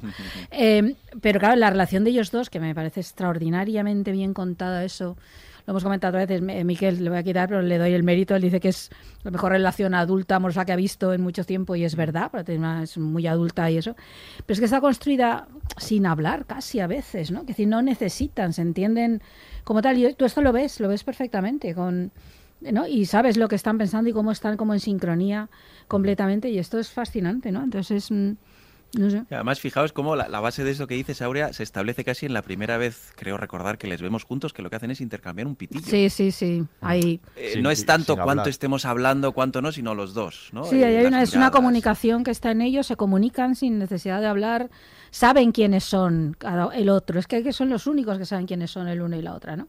Entonces yo creo que eso está bien contado, esa forma en que se construyen uno al otro, ¿no? Que, que- que es esencial en la evolución. Sin, Total. sin Kim él no hubiera... No sé si se convierte en Saul Goodman No, sin Kim, pero mm, no sería así, porque además, en parte de lo que hace al final, se convierte en Saul Goodman, en parte porque ya no está Kim, ¿no? Es decir, es como Claro, eh, claro. totalmente, ¿no? Entonces es- eh, son esenciales, son porque es la mirada del otro la que les construye, es el otro la que ella le construye a él y él la construye a ella, ¿no? Entonces son, Pero se miran uno otro y se reconocen que eso es amor tal cual, ¿no? Que es que yo creo que es la mejor definición del amor es esta, ¿no? El de, de me ¿no? Algo así, ¿no? En tu mirada me veo, ¿no? Y, y sé quién soy, ¿no? Mm, Pues es mm, exactamente eso. Ibas a Pero en decir, ese Alberto. sentido, sí, no, en ese sentido, justo lo que dices ahora, creo que es muy interesante ver cómo eh, esa misma relación amorosa también es en parte la que les va a llevar, y por eso es compleja y es, yo, a mí me, me resulta muy difícil de, de, ¿no? bajar al terreno, porque el amor es complejo, los seres humanos somos realmente contradictorios a veces, pero esa misma relación amorosa, que es la que les hace tan interesantes, también es la que yo creo que acaba empujando, en este caso a Saúl Goodman, a dar el, el último paso, perdón, a Jimmy McGill a dar el último paso hacia Saúl Goodman y a ella a evitarlo. Porque Claro. es verdad que los dos, con sus juegos constantes de, en este caso, hacerle la puñeta al pobre, mira que es personaje trágico, Howard, Hamlin, cuando se dan cuenta de a dónde ha llevado ese juego, ¿no? Con de nuevo un momento buenísimo de Rhea Seehorn expresando el auténtico terror al ver cómo eh, la Lo Salamanca eh, di- dispara a, a Howard Hamlin. Ahí yo creo que es cuando ella se da cuenta, jolín, este amor está siendo tóxico Sí. para los dos. Para él, porque se está yendo al mal camino, y para mí, porque probablemente si sigo esposada en el sentido amoroso a este hombre, voy a ir. Y por eso ahí es cuando se produce la ruptura, cuando de repente ellos se dan cuenta ¿no? de- del baño de realidad que supone la, lo que están jugando. Porque yo supongo es que es un amor que saca todo de ellos, lo bueno y lo malo, ¿no? Todo lo bueno que hay, saca todo lo bueno y también saca lo malo, saca aquello que a veces nos sale y que todos tenemos, pero que a veces la vida, pues afortunadamente no nos pone en circunstancias de tener que llegar a demostrar nuestra Bueno, y luego- capacidad para ser ruines, ¿no? O algo así, ¿no? Porque a veces pues tenemos esta suerte, ¿no? Depende de dónde estés. Y yo creo que en ellos lo que pasa es que se sacan las dos cosas, ¿no? Son capaces Bueno, y luego yo creo que está muy bien contado cómo todo ese eh, todo eso que utilizan del subidón, del engañar o el, o el fabricar. el ser otros eh, también, ¿eh? Porque eso también tiene que ver con convertirse en otros, Apar- el engaño. Aparte de cómo lo, lo disfrutan, ¿no? Eh, yo creo que hay un momento en el que está claro, bueno, ya lo cuenta, ¿no? En, el- en la conversación final, que en el momento en el que eso pare, ellos rompen. Sí. Ellos rompen, o sea, ellos no quieren romper, quieren estar juntos, pero de alguna manera se ha acabado y lo único que los mantiene es ese subidón, ¿no? Ese, ese estar juntos en este tipo de, de cuestiones, ¿no? Una adicción, es como ¿no una adicción, Sí, sí. efectivamente. Bueno, yo ahí tengo un poco dudas que de que le- los dos sean así. O sea, quiero decir. Ella, ella. Yo creo que es ella. Sí. O sea, yo creo que él podría estar de, de otra manera con ella. Con, con ella. No Probablemente, necesita, sí. No necesita esa, ese sub y baja eh, constante. Sí, tienes razón. De hecho, en el, el momento que has descrito, Alberto, en el que ella se da cuenta hasta dónde han llegado, a mí me da un poco rabia, porque es como para decir, chica, ¿no te habías dado cuenta que estáis jugando con fuego? Sí. Es que igual no, Sí, porque es ella la no, igual no Sí. preveías que iba a terminar Sí. la cosa tan trágica, pero estabais jugando con, con fuego. Y eres Pero tú el todo amor el te rato. ciega y... Sí. Claro, el claro, amor, el pero yo te creo que, que, y- que, que a Kim ahí le ciegan más cosas aparte de- de- del amor. ¿eh? Ella quiere, ir a- eh, quiere probarse a sí misma, Mm. quiere saber Sí. y le arrastra un poco a él. Yo creo que él él hubiese torpedeado a Howard, pero yo creo que ahí se asusta en algún momento de vamos a hacer esto. Lo que pasa Sí. es que él está completamente enamorado de, de- de- de Kim y, y- y- y se deja arrastrar por lo que ella quiere, sobre todo por hacerle feliz a ella. Pero yo creo que ahí hay como que él siempre se ha sentido de menos, como que no la merece. Sí. Entonces Se yo lo dicen todo el rato, varias veces. por eso. Mucha gente. Entonces, todo el rato quiere que eh, complacerla de, de- de alguna manera. Entonces, hay a mí momentos con, con King que me, que me da un poco de rabia. Eh, confesar de decir, ostras, claro, sí, pero es que al final le estás convirtiendo a él en, en- en Saúl. Pero- y, y no penséis que ahí creo que son muy, muy inteligentes los, los flashbacks a la, a la infancia, que además son sobre todo ya al final del camino de la serie. Los flashbacks a la infancia de ella. Sí. sí, sí, sí. que, que yo creo que intentan eh, aportar esos matices de por qué ella, eh, si os dais cuenta, cuanto más feliz está o cuanto más exterioriza su, su alegría es cuando acaba en uno de los, de los timos. Ella es como, Totalmente. joder, tiene esa sonrisa tan luminosa que tiene Ria Seahorn y, y- entonces yo creo que todo eso tiene que ver con esa especie de trauma de infancia, la relación con su madre, esa chica echada para adelante que, que vemos en uno de los, de los, de los flashbacks. Yo creo que le- le redondean esos matices que explican o que intentan explicar el por qué ella eh, empuja al mismo tiempo que sabe que sus límites morales no van por ahí. Sí. Pero también de- yo creo que también detesta una vida aburrida y ser la abogada previsible. No sé, hay una parte que tiene que ver con eso, ¿no? Con ahí, ahí sí que se parecen muchísimo los dos, ¿no? De no les gusta esa vida, no les gusta no, por, por mucho que pueda ser una abogada de super éxito y con muchísimo dinero, eso no le gusta. Ella está Nada, no quiere estar ahí. eh. alcanzando etapas, Claro, quiere vivir y- y- aventuras. y, eso yendo a lo siguiente, ¿no? No Ella- para de dejar los trabajos, ¿no? Claro. Ella cambia varias Ella veces. ¿no? consigue ser la... Y me voy. Se, se va de, Sí. de- digamos, de, de esa firma de abogados en la que ella está, digamos, posicionada Sí. eh, para irse con, con ese cliente que consigue consigue el cliente, consigue, digamos, y también se va de ahí, ¿no? O sea, ella continuamente, ¿no? Avanza hacia nuevos... Nunca está conforme. Nunca, está nunca está conforme. conforme, sí, eso Mm. es. Hablemos ahora de nuestro el tema estrella de este podcast, Miquel, lo sabemos bien, ¿no? La familia, siempre tenemos eh, un apartado para la familia en cada, Que no en cada falte. pequeño podcast. Pero es que en este caso. y en este caso, bueno, vamos a Bueno, hablar de, aquí- de la familia. Hay varias familias en la serie, eh, como los Salamanca, por ejemplo. Pero eh, si Aurea ha dicho que sin Kim no se entiende el proceso de Jimmy a- hacia Saul Goodman, desde luego también sin el que no se entiende sin Chuck. Qué Ese- personaje odioso, por este favor. Yo- personaje- Yo, odio poco, vosotros lo sabéis, que soy muy poco de odiar y no podía con él. Bueno, es que es, no deliberadamente podía- te no- lo o hace sea, es que pasar no bastante mal, ¿no? Hay que decir que, que, que Chuck estaba diseñado al principio de la serie de otra manera. Iba a ser como ese mm, personaje como impedido, que era como un apoyo en realidad moral hacia, hacia Jimmy. El malo iba a ser Howard, iba a ser como ese, Mm. ese enemigo, ¿no? Lo- el papel, digamos, que hace Chuck lo, lo- lo haría Howard. Pero luego, enseguida, en cuanto vieron la actuación, ¿no? Y vieron el orgullo con el que, con el que se, se interpretaba este personaje, dijeron, no, este personaje... Mucho mejor, mucho mejor es, que la eh, ese es el oponente de verdad. De, ese es el verdadero oponente. de- de y es, es fantástico. Es verdad que le odias, pero, pero que es que es un grandísimo personaje clave y súper interesante en esto, en, en la transformación, en que él nunca sea capaz, como, como se dice, de poner pie, ¿no? Ahí el- Claro. eh, Jimmy lo intenta, pero continuamente se le tira para abajo, como en el corte que habíamos escuchado antes, ¿no? Es que es egocéntrico, es egoísta, es despiadado, ¿no? Es- me parece despiadado con su hermano. Eh, No sé, es de- Pero- Didi. Pero sin, no, no, sin, sin- sin embargo, todo eso es cierto, pero claro, los guionistas que, que son listos eh, le dan también elementos de víctima. Que Hombre, nos hacemos, claro, es que si no, no, no Hasta cierto valdría. punto, claro, claro, le dan esa tridimensionalidad de ser un tipo pues, que tiene una especie de enfermedad, que luego vemos que es inventada, que es alguien que necesita el cariño de su hermano, aunque sea para machacarlo, pero lo necesita. Y luego, sobre todo, al final, el, el- el- cómo acaba, ¿no? Es alguien que Sí. paga por todo lo que... Sí, sí, el- sí. el- el mal que ha hecho. Entonces, eso de nuevo eh, nos hace en, en- en ocasiones eh, enfrentarnos a él de forma contradictoria, porque es un tipo odioso, pero jolín, eh, también tiene sus elementos donde se ve como quiere a su hermano, aunque de aquella manera. Yo por eso me acuerdo cuando escribías un poco cliché, pero es muy eh, de aroma bíblico, ¿no? De Caín y Abel, esa Sí. especie de hermanos que desde la noche de los tiempos tienen que intentar eh, salir adelante, odiándose, queriéndose, porque al final, bueno, la, la- la sangre tira y los lazos eh, familiares son muy importantes, pero que se odian. Y me pareció una, una cosa sorprendente, eh, pero al mismo tiempo audaz, que se atrevieran a cargárselo en la fue tercera Sí, temporada, ¿no? sí. Eh, cuando es un personaje que dentro de su villanía era un personaje muy potente. Sí, muy potente. Yo lo agradecí mucho. Sí, yo también lo agradecí, debo Yo quería confesar que perderlo sí. de vista. sí.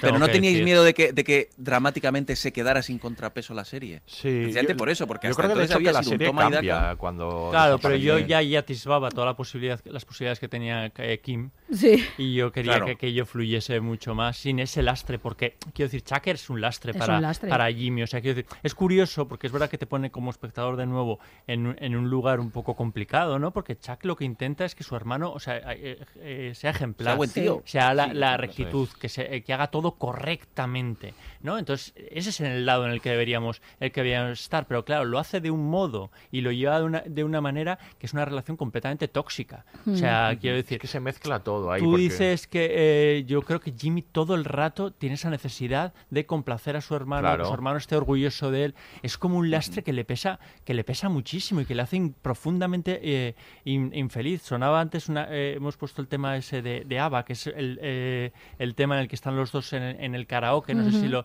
si lo recordáis cantando una canción.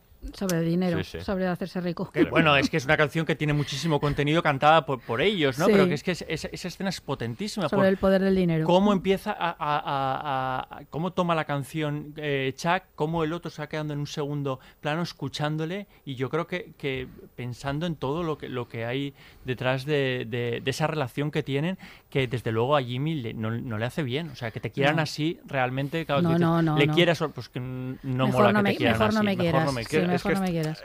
Claro, está todo mezclado, ¿no? Porque es verdad que el discurso que le da de, de tú no puedes ser abogado porque, bueno, Sleeping Jimmy pues, está bien en, eh, en otras cosas, pero con la ley no se juega porque me importa mucho. Por eso todo está mezclado con una cierta envidia que le tiene. Se da a entender que, que- que Jimmy era el favorito de la madre, ¿no? Hay- Bueno, hay eso como- no se lo perdona, que, la está- madre claro, acaba muriera nombrando Claro, a- a, Está todo a Jimmy. mezclado. Entonces, en parte lo que dice lo, di- lo dice de verdad, creyendo, eh, piensa eso de la ley y, de, y de lo sagrada que es, pero luego está mezclado también con esos celos. es- es- muy compleja, ¿no? Esa relación. Es que si no fuera compleja no estaríamos hablando de la serie. Es que eso es lo bueno, ¿no? Que, que- es que además es muy, es muy interesante porque es esa idea, es verdad, que quiere que Jimmy sea bueno, que sea una buena persona. Y para que Jimmy sea una buena persona, él deja de ser una buena persona. Es decir, el que, no, Chuck... Es decir, eh, es esa concepción del bien de alguna gente, ¿no? Que, que quiero que el bien a toda costa y acaba Y te torpedeo, pervirtiéndose sí. a sí mismo porque acaba siendo una mala persona, Chuck. Eh, todo lo que le hace a Jimmy, ¿no? Todo eso es muy interesante. Fijaos, sin embargo, lo puñetero que es de, de- ¿no? de embrollado todo, que justo cuando eh, efectivamente dejamos de tener a Chuck, cuya sombra permanece hasta el final, ¿no? Por eso en el episodio último eh, reaparece una conversación, pero Mm. fijaos que eh, precisamente creo yo, por, por no tenerle como antagonista, eh, Saul Goodman eh, empieza a volverse malo hacia otros entornos. El primero de todos y más trágico es que acaba eh, con, ¿no? digamos, toda su rabia frente a Chuck, yo creo que la canaliza hacia el pobre Howard, A Hamlin. Howard.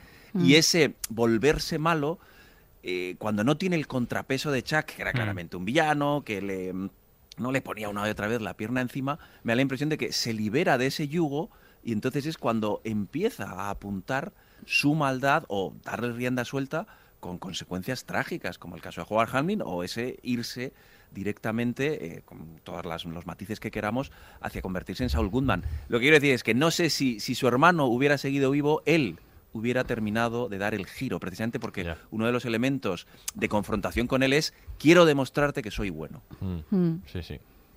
Cierto, habría que pensarlo. Y bueno, dentro de, ese mundo, ¿no? De la, de la abogacía, ¿no? De ese bufete tenemos que hablar, aunque sea un poco, sobre Howard.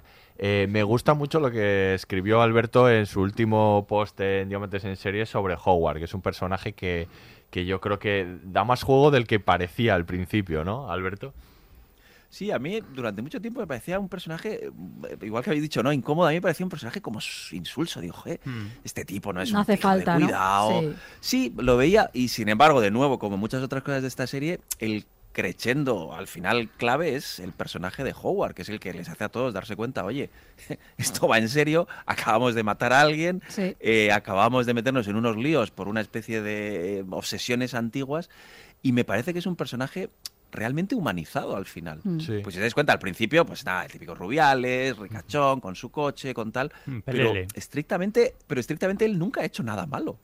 Sí. O sea, Claro. en la serie no es alguien que haya, yo que sé, haya abusado de alguien en el bufete desde el punto de vista intenta legal. ayudar incluso. Sí, Sí, y defiende a Y Jimmy sin embargo es, veces. es un personaje profundamente antipático. Sí, bueno, Y no deja de ser un tío que lleva Namaste en la matrícula, o sea, que... Claro. Bueno, porque es él, él lo dice, él es el rico, lo lleva todo, ha vivido siempre en el privilegio, tiene esa cosa de clase, ¿no? Que se le nota de, de Sí, la, a claro. la legua, Sí, ¿no? tiene eso. Recordad que Jimmy Pero que empieza no es culpa vistiéndose suya como él. ¿no? No, no, no es culpa suya. Claro, No, no, pero- no es culpa suya. no hace acciones, no hace acciones eh, malas, incluso le tiene cariño. No, no, sí, sí, de a- En hecho- las primeras temporadas a, a- a Jimmy. Y a Kim, Kim, por sobre supuesto. todo. Claro, claro. Y sin embargo, ojo, se convierte en el, en el, en el, en el punching bag de, de- de- toda la serie. Al Sí, final, sí. incluso a- se, añ- se añade matices a posteriori con la relación con su. con- bueno, a posteriori no, porque eso es, eh, lo vemos ya previamente, ¿no? El Sí. momento en el que le prepara Sí. el café a su mujer y Sí, vemos. sí, sí. No, de nuevo, esos pequeños detalles que te dicen, jo, este tío en el fondo es, es un infeliz. Y a Sí. ese infeliz es al que matan. Sí, Sí, sí, saber dónde queda su cuerpo. O sea, es todo como de una tristeza Sí, para sí. él. No, todo el a final, posteriori. sí, todo el final de Howard es, es tristísimo. penoso, sí, Buah, sí. Pero ya cuando empiezan Es ellos contra él, a mí yo reconozco que ahí ya me dolía un poco de no se merece esto. Howard, no sé, la- vale que es quién es, pero el, no sé. el último timo que le hacen con la Sí, prostituta. la o prostituta no, ¿no? y- En el- con A ver, esos aún entran dentro de la lógica de, de, de Jimmy, de hacer que probablemente Joder, lo que hablábamos antes sin pero- Kim, él se hubiera quedado como en eso. Y a lo mejor no hubiera ido a más. Te da, Ahí, pena, te da pena Howard. Joder, a mí sí, a mí sí, sobre todo cuando empiezan ya con, con los con los posits, ¿no? A tener todo el plan ahí y decirle, hombre, pero es igual no se merece que lo que lo hundáis, o sea, porque Lo es que hundirle. pasa es que luego o sea, cuando le de- hacen las putadas es muy divertido. Es porque- divertido, pero yo, yo Es que reconozco me da pena. Claro, igual soy mala persona. Porque yo reconozco que estaba en, en ese lado de, de ver los posits, de seguir, seguir, sin darme cuenta hasta dónde estaba llegando. Pero claro, efectivamente, luego yo sería un Kim. quiero decir, pues, Luego te pasaste de claro, Miquel. efectivamente, diría hasta dónde No, hemos yo mi sensación pero- era de, pero es Es que, necesario ver, esto, todo esto que le estáis claro, haciendo al pobre tipo. Es Yo- todo lo a que estáis me- me pasa diciendo, pero es ese tipo de persona que te da rabia. Contingente. Sí, claro que, que te da da rabia. rabia porque no terminas de, de, de, de, de verle entregado. Es el, es un el poco. arquetipo del triunfador. Claro, ¿no? eso Sí. es, eso es. Ejemplifica un poco ese mundo de la abogacía También, que tiene tanto de fachada, ¿no? Y que por que va muy hacia adelante y sálvese, sálvese quien pueda. Entonces sí que te da rabia.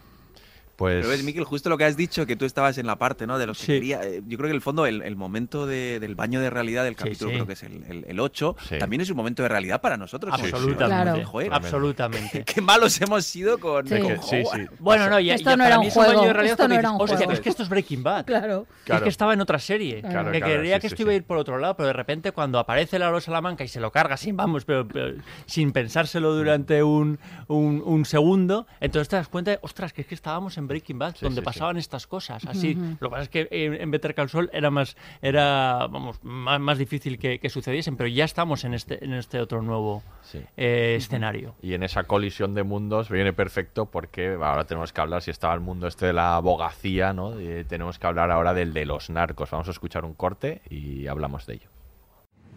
Oh, Dios, pero ¿dónde me he metido yo? Oye, tú dímelo, lo que dices es que va... Vale. Todos nosotros tomamos decisiones. Y esas decisiones nos ponen en un camino. A veces parecen pequeñas, pero nos ponen en el camino. Luego piensas en salir. Pero entonces vuelves a él. Y el camino en el que estamos nos lleva al desierto y todo lo que pasó allí, y luego de vuelta a donde estamos justo ahora. Y nada, nada se puede hacer sobre eso. ¿Entiendes lo que digo?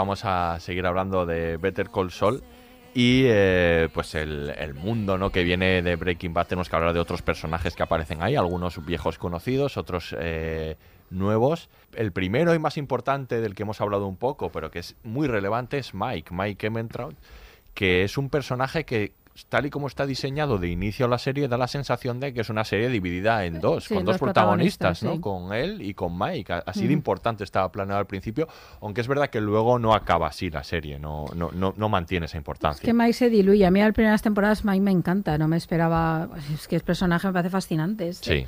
El, el- el ex policía que, que carga con la culpa por la muerte del hijo, que está ahí en la cabina esa de los del aparcamiento. Sí, no sé, es sí, que es que luego es, es Terminator, yo que sé cuando se pone ¿no? en plan duro.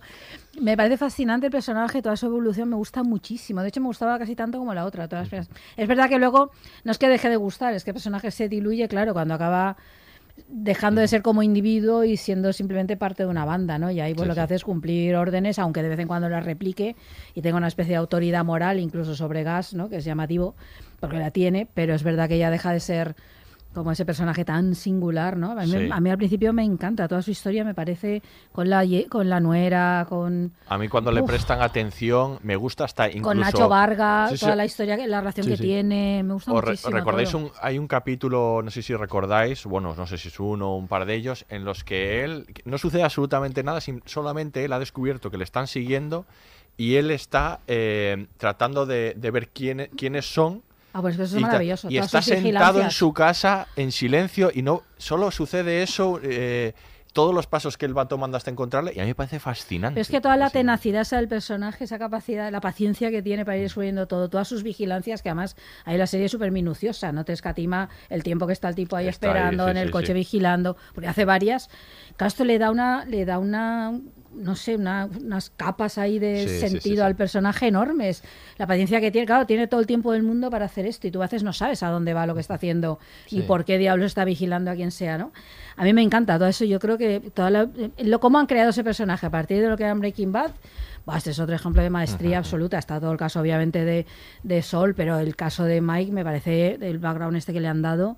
Eh, Y de nuevo la familia, es que apasionante, antes de hombre, la importancia de la fundamental. familia de Sí, Jimmy y su hermano, pero en el caso de este personaje la Claro. familia es muy, impulsora es que de lo que hace. Sí, es que él lo hace por la familia, igual que Nacho Varga lo hace por su padre, este lo hace por su por su nieta, ¿no? Y por, y por la nuera, ¿no? Es, Claro. es, es un personajazo, a mí me, me, me ha encantado, Claro. me ha encantado.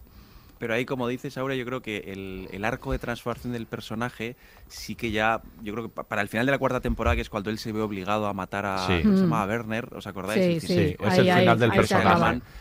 Creo que ahí está casi concluido su arco, que es, Sí. oye, como un tipo que ya veíamos en Breaking Bad cuál era su, su background, que se nos ha ido contando, ahí es como ya ha dado ese último paso, Sí. que es, Sí. joder, matar a alguien que además le cae bien, a Sí, quiere. Que luego no puede ahí, ver ¿no? la foto, ¿no? Ahí en el bar de... de- de Claro, claro, y acaba, bueno, luego hay ¿no? un epílogo, si queréis, con, Sí. con el padre de Nacho Varga, que creo que también está muy bien, Sí, pero me da la impresión de que lo, lo que podía haber evolucionado el personaje Mm. en esa transformación de tipo más o menos un poco corrupto, pero que tiene sus sentimientos y al final acaba siendo leal, sí o sí, al, al- al narco por encima de cualquier otra cosa, me parece que, que concluye ahí en, ese, en esa season finale de la, de la cuarta temporada. Es que no da para más en realidad, porque si tú tienes a un personaje que ya partes del hecho de... Te voy a contar la historia de uno de los sicarios, ¿no? De gas, de uno particular, porque no, este no es no es mexicano, ¿no? Este es, es, un, es un gringo, Sí, es sí, muy sí. particular, vale, físicamente incluso se distingue completamente de los demás, hay como, es muy singular en todo, ¿no?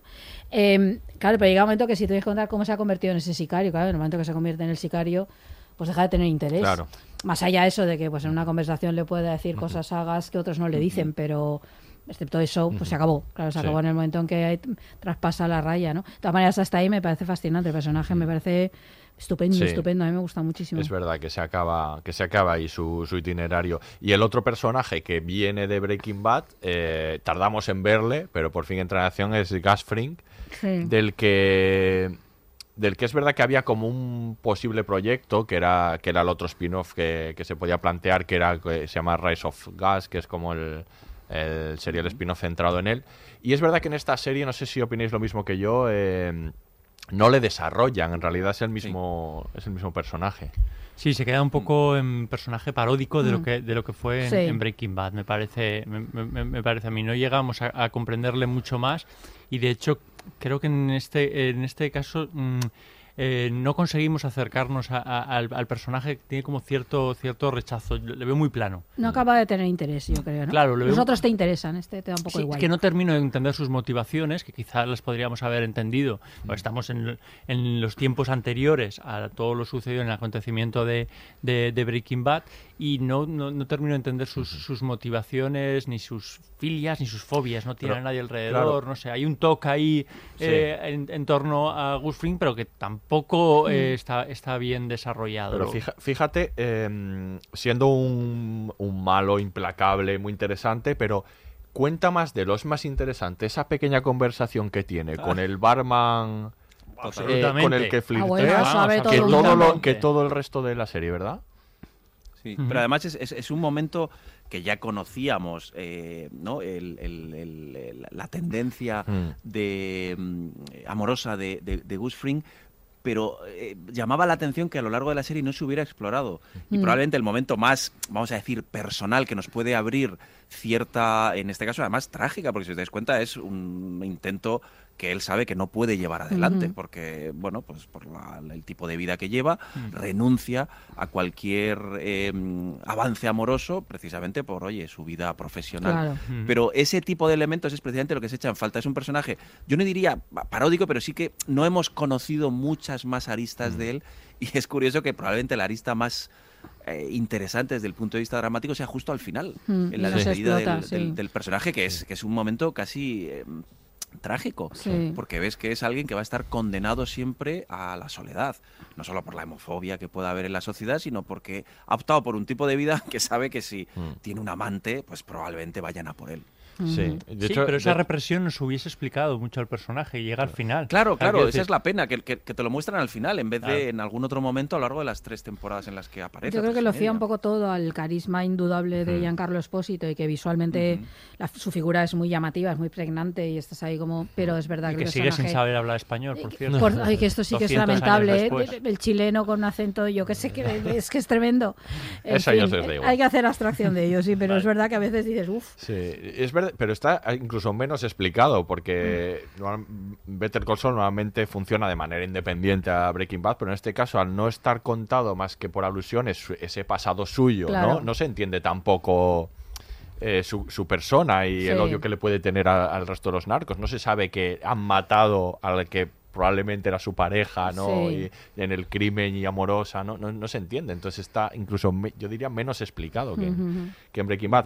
Pero desde luego el, la sorpresa, además de King de, de la serie, eh, a ver si pensáis lo mismo que yo, es Nacho Varga, ¿no? Que aparece y va creciendo en la Sí. serie, aparte de tener un final eh, tremendo. A mí me gusta especialmente su relación con Mike. Me gusta mucho Sí, eso es- porque de, de alguna manera él trata de protegerle porque yo creo que le ve un poco como ese hijo, ¿no? Que, Hijo. Sí. que, que tuvo, que además se ha metido en problemas de los que no puede salir, igual que sucedió con, su hijo, ¿no? Además también. un poco como que está contada la... Le pasa un poco lo, lo- lo mismo que a Mike, pero a la inversa, ¿no? Como que él, habiéndose metido en, en cuestiones ilegales, está poniendo ahí en peligro a su hijo y Nacho le sucede lo mismo, pero a la inversa, ¿no? Como que por estar donde está, está poniendo en peligro a su padre, ¿no? Hay como muchos paralelismos ahí y por eso me gusta esa, esa relación, pero es un personaje que crece mucho. Y un personaje trágico también de origen, porque él no, no quiere estar, él ya quiere, bueno, al principio quiere hacer sus propios negocios, ¿no? Que es cuando conoce a Mike, quiere como desmarcarse de ese mundo, al final Ujú. quiere irse, pero no hay manera, que de una vez estás dentro, estás dentro, además creo que lo verbaliza en algún momento como tal, ¿no?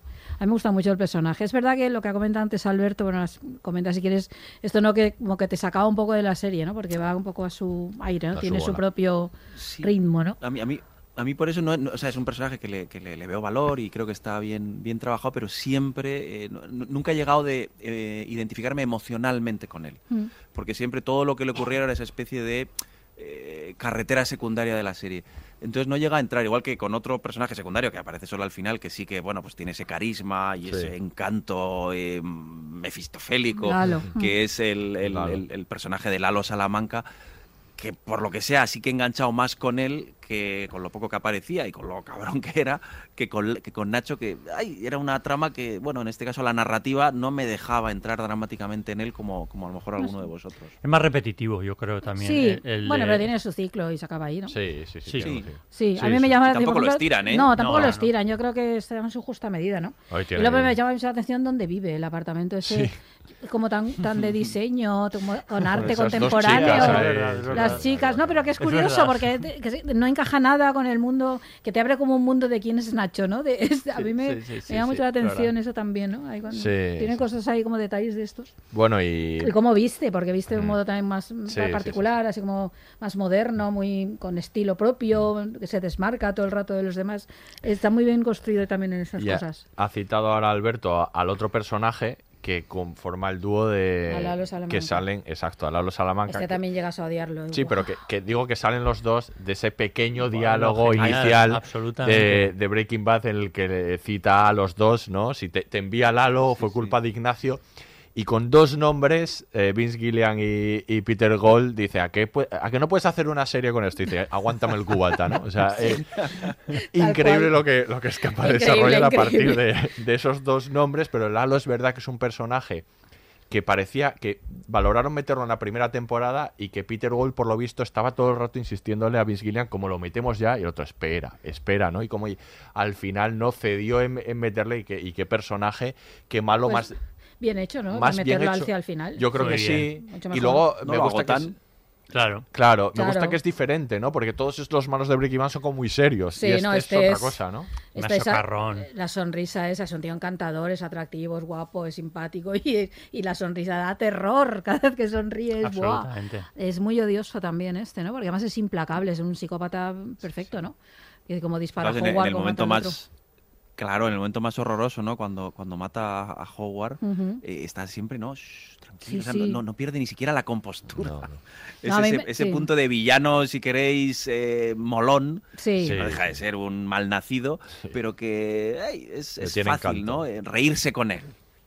Sí, no, sí, yo no me río, pero reconozco que sí que tiene eso, no es muy atractivo, pero es muy odioso, a mí también me ha costado mucho, porque es un poco encarnación del mal de verdad, o sea, no aquí no hay como, vale, él tiene su plan, pero uff, es implacable, este no va a dejar nada, no mata a quien haga falta, eh, muy bien. No, pero como villano funciona. Sí, pues funciona de muy bien. maravilla. Me recordaba mucho cuando en Dexter en cada temporada había un malo, Sí. pues este era muy El villano de ese. Sí, sí, de esta- totalmente. de esta, de, de esta Dexter, temporada, sí, sí. sí. Sí, sí, hubiera estado muy bien. Muy bien, pues vamos a escuchar el último corte y vamos a hablar ahora del final. No es que seas malo para mí. No es eso. Lo somos mutuamente. Kim, no hagas esto. Kim, por favor. He pasado mis mejores momentos contigo. Pero dañamos a los que nos rodean. Otras personas sufren por culpa nuestra. Separados estamos bien, pero juntos es veneno. No, no, solo dime qué hago para cambiar, ¿vale? Dime lo que sea y lo haré. Jimmy. No, Kim, tú me haces feliz. Es algo mutuo. Eso no es malo. Eh, Te quiero. Y yo también.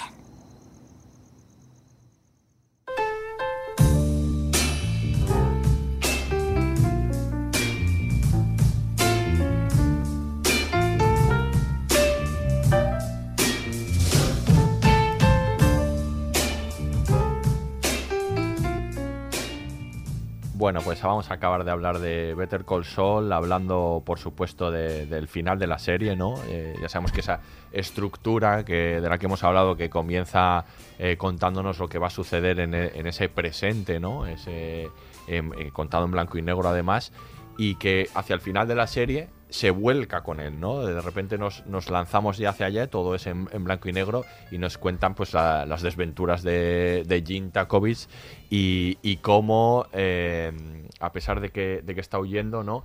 Cómo esos momentos clave de recuerdo de, de Kim, ¿no? Cuando habla con él, algo, cuando habla con ella por teléfono, ¿no? Mm. Se despierta algo en él, ¿no? Y, y comienzas como esta mis- misión medio suicida, ¿no? Que vuel- vuelve a las andadas, pero como prácticamente da la sensación de que quiere, que que, quiere le, que le pillen. que le pillen, Es que si ¿no? no nos explica, porque a mí eso, me- eso cuesta. claro, es que él la no parte a en la cual va a la casa del ¿no? tipo. En el sí. personaje de Jin, él- No. él no está a gusto. Bueno, pero me parece fascinante que hayan gastado capítulo y medio prácticamente en contarnos cómo monta el robo ese con, los, con el tipo para tenerlo atrapado. Porque vez estoy viendo ese capítulo, claro, más recordad que la vi en formato maratón, era como de pronto baja, ¿no? Eh, ahí estás viendo toda esta parte en este blanco y negro tan, tan así, tan aséptico. Y decías, ¿pero esto qué es? ¿Qué me estás contando? ¿Que alguien está de que roba dos Armanis, dos no sé qué? No era como, ¿a dónde vas con esto? ¿no? Está, y también esa vuelve trama. esa cosa minuciosa, ¿no? Un poco también al estilo de Mike, ¿no? Todo súper minucioso. Y volvemos a ver el camino de él, a los vigilantes, y vuelve Y, y otra el vez. otro comiendo el... Todo repetido, tal, decías, pero ¿a dónde vas? Había una parte en mí de quiero a Kim de nuevo, pero no puedo dejar de mirar esto, ¿no? Es un poco ahí. Hay- esa parte hay- es chulísima. hay un cosas- riesgo narrativo enorme. Que de pronto ahora me voy aquí a este mundo y te cuento esto. Hay varias cosas ahí que quiero que, que comentemos.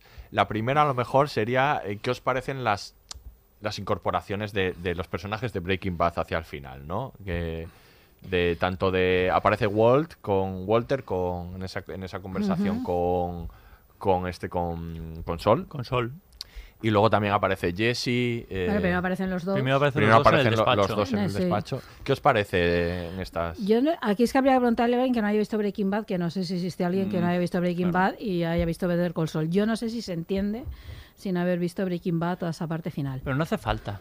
A ver, yo creo que son básicamente un guiño para el fandom. O sea, esto es para los fans. Esto es fanservice. ¿tú qué opinas Alberto?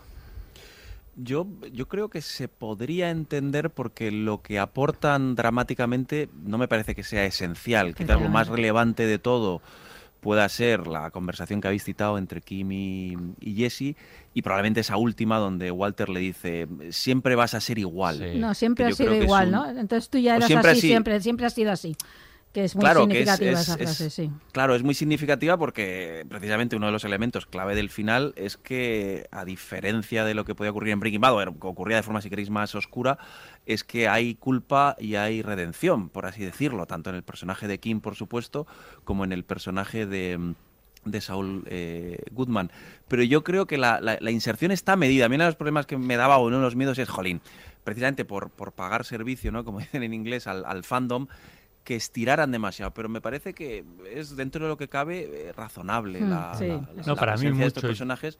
Hmm. Yo tenía miedo de que le dedicasen un, un- un capítulo entero, por ejemplo, es. a, a Walter y Jesse. No, no, no, no tenía sentido. No tenía porque al fin y al cabo es verdad que son determinantes en lo que le sucede al final, pero no dejan de ser contado. dos eh, individuos más, de dos individuos que estamos viendo que pasan por el despacho de, de, de- de Ujú. Saúl, que al final Claro. es verdad que se enreda más con ellos, pero podría haber sido con cualquiera de aquellos eh, Ujú. gente, de- vamos, de, de mala calaña, ¿no? Que aparece por su por su por su por su despacho. Entonces yo creo que está muy muy muy medido su, su incorporación. Lo agradeces porque sabes que en algún momento tienen que, que, que llegar. Pero bueno, igual que agradeces que aparezca en algún momento Hank o, o su o su mujer. O sea, el final que para mí Sí. fue muy sorprendente, ¿no? Marí. Cuando Marí, que no me saliera. ah, Bueno, eh, pero ahí el tiene nombre. sentido. El No, personaje tiene- de la viuda, por ejemplo, tiene es fundamental. muchísimo sentido y está para- muy bien para traído. entender lo que hace Saúl. Claro, claro, Mm. claro. pero Está, está- está muy bien Claro, pero es- traído. El personaje de Mari es el único que, digamos, aporta algo Claro. nuevo a la narrativa Sí, de Breaking sí. Bad, que era uno de los miedos, que a veces es cuando una serie está cerrada, Eso es. retrospectivamente añadas elementos que lo que hace es cambiar la percepción. Por eso a mí me parecía bien, porque, oye, eh, tanto Jesse como Walt, como todos los personajes que aparecen, siguen siendo los personajes de Breaking Bad tal y como los conocemos. Simplemente aquí vienen pues para añadir algo narrativo, no dramático. Mientras Sí. que el personaje de Mari sí que tiene sentido, porque eh, si os acordáis, eh, Mari ya no la vemos después de la muerte de Hank, si no recuerdo No. mal. Y aquí se añade ese punto que tiene sentido. Absolutamente, sí. Sí. sí. Y también nos devuelve un poco a la realidad de Saúl. O sea, quiero decir Claro. que tú estás eh, todo el rato queriendo librarle, pero Marí te vuelve a recordar oye, que este, que este fue partícipe Sí, de que todo este- lo que que murió mucha gente, sí, sí, sucedió, esto- efectivamente, que no era un buen tipo. efectivamente. Luego yo creo que lo- los otros elementos interesantes de esa parte final son eh, las conversaciones que tiene con Kim, que son la, la de la cuando van a firmar los papeles del divorcio, que me parece fundamental, Sí. y luego esa llamada, ¿no? Esa llamada en una eh, en esa llamada en la que además pues eso, eh, algo cambia en él, pero algo cambia en ella también, Los que la hemos visto eh, pues adormecida, ¿no? De alguna manera, ¿no? Vive esa no vida es ella, a mí- no, no anodina es ella, es en la otra. que sí, en la que quiere no pensar y ahí algo se despierta en ella y, y pone en pie en el camino para eh, en comenzar ese camino de redención, ¿no? Que va a llevar hacia el final. ¿Qué os parecen estos? Es que está muy bien contado. Muy eso, yo triste, estoy muy triste. tristísimo. Yo- Yo- es yo que el estoy- último capítulo es tristísimo. Muy triste. Y luego Es que que es- nos lleva Pero que dentro, nos- de, dentro de esa tristeza, no, no, ¿no os parece? A lo mejor a mí es que me, reconozco que me gusta la historia de redención. ¿No os parece que el hecho de, en este caso, pagar las culpas eh, tiene también un punto casi luminoso? A ver, sí que de, lo tiene. jolín, yo creo que el final lo hemos Dios hecho sí mal, lo tiene, sí. Y, y- de hecho, es, es- me parece, que- me parece que es, es- es muy bonito, o sea, es, es emocionante, tanto la, la- la vez que fuman ellos, además con ¿no? esa llamita, no sé si recordáis, todo Mm, blanco y negro, pero color, la sí. llama eh, tiene color, y luego cómo ella se despide con ese gesto de las dos pistolas, Mm. es esa especie Sí. de reconciliación. Y reconciliación a través de asumir las culpas, pedir perdón, intentar redimirse. Me parece, dentro de Jolín, nos da pena efectivamente que los personajes Mm. acaben así, pero hay un elemento, si queréis, casi, yo qué sé, moral, que dices, jo, estos tipos eh, ahora están mejor. Sí, que están un poquito ¿Por en paz. Porque han Mm. dicho, que se, efectivamente, están en paz, ¿qué se debe? Y sobre todo se reconocen Mm. comparado con la tristeza del, del- del final de, de- de Breaking Bad, donde pues son dos personajes ajenos, porque uno está diciéndole por fin, oye, hice esto porque me gustaba. Aquí es ese reconocerse. Mm. Y a mí eso, dentro de la tristeza, pero me pareció luminoso. No, yo de todos modos de tristeza, yo decía, eh, no lo decía tanto por eh, qué triste que hayan acabado así, sino mm, por cómo, est- quiero decir, por sus conversaciones, porque saben que es- Hmm. es, es- es el final, o sea, quiero decir, pero eh, entiendo que tenían que acabar así. Yo no sé si es tanto reconciliación como resignación eh, en, en- en- en algún momento, sobre todo de, de- de- de Jimmy, ¿no? De decir, es que esto no podía ir, ir, ir a más. A mí me gusta sobre todo, eh, o sea, también me parece triste porque es que, es una pareja que, que se han querido tanto y, tan, Exacto, y tan y- bien. y tan bien. A ver, decía antes Aurea, y es verdad que a mí me parece que es de las parejas, de las relaciones adultas mejor contadas en, en series, que siempre se, se tiende un poco las relaciones adultas a hacerles un poco adolescentes, ¿no? Y yo creo que en esta, en esta relación, vamos, se, se entiende mucho sobre todo la complicidad, que es tan difícil la de- plasmar Y una especie en de una lealtad pareja. como a prueba de todo, ¿no? Esa Claro, lealtad totalmente. que se Y ve, entonces, que para mí es la esencia del amor ahí, ¿no? Es Claro, eso. que se acabe esta pareja a mí me, me- me da Sí, mucha pena, da porque mucha es pena. que yo creo que se, que, se, que se quieren, que se han querido, no sé si se han querido bien, porque al final ha habido ahí, eh, ha habido, se han ido por derroteros un poco, un poco raros, pero a mí eso es lo que me produce pro- tristeza. Por lo demás, creo que es muy bonito, creo que efectivamente ese- esa cosa de redención está muy bien y tú como espectador casi también lo agradeces porque la cosa ha ido demasiado, demasiado lejos. Pero, pero bueno, las cosas a veces acaban así. Sí, no, y es muy bonito porque el, bueno, el camino de redención de ella ya necesita hacerlo, pero el camino de él es, es por ella, es por amor. O sea, él si no, no hubiera totalmente. hecho nada de lo que Totalmente. Nada de lo que ha hecho, no hubiera Totalmente. reconocido nada en el juicio y hubiera conseguido esos tres años o lo que fuera y, y hubiera- estaría en la calle, ¿no? Pero él, él lo hace por amor, ¿no? Por, por tener el perdón Pero de es que el ella por amor ha hecho un montón de cosas, ha Claro. cometido delitos, ha sido, Sí. ¿no? Es que lo ha hecho todo. Sí, sí, sí. Sí, sí, y al final. Pero por eso está bien que en, en un final que, que es difícil sorprender, a mí por lo menos, no sé qué pensáis, me, me, jolín, me, me llamó la atención cómo todavía se guardaban unas en la manga, en este caso, ¿no? Con el speech que, que lanza, eh, pues incriminándose, to- Sí. todos esos elementos me parece que están muy bien trabajados cuando parece que ya está todo terminado. Mm. Claro. Y dices, jolín, todavía hay aquí elementos que, que sorprenden.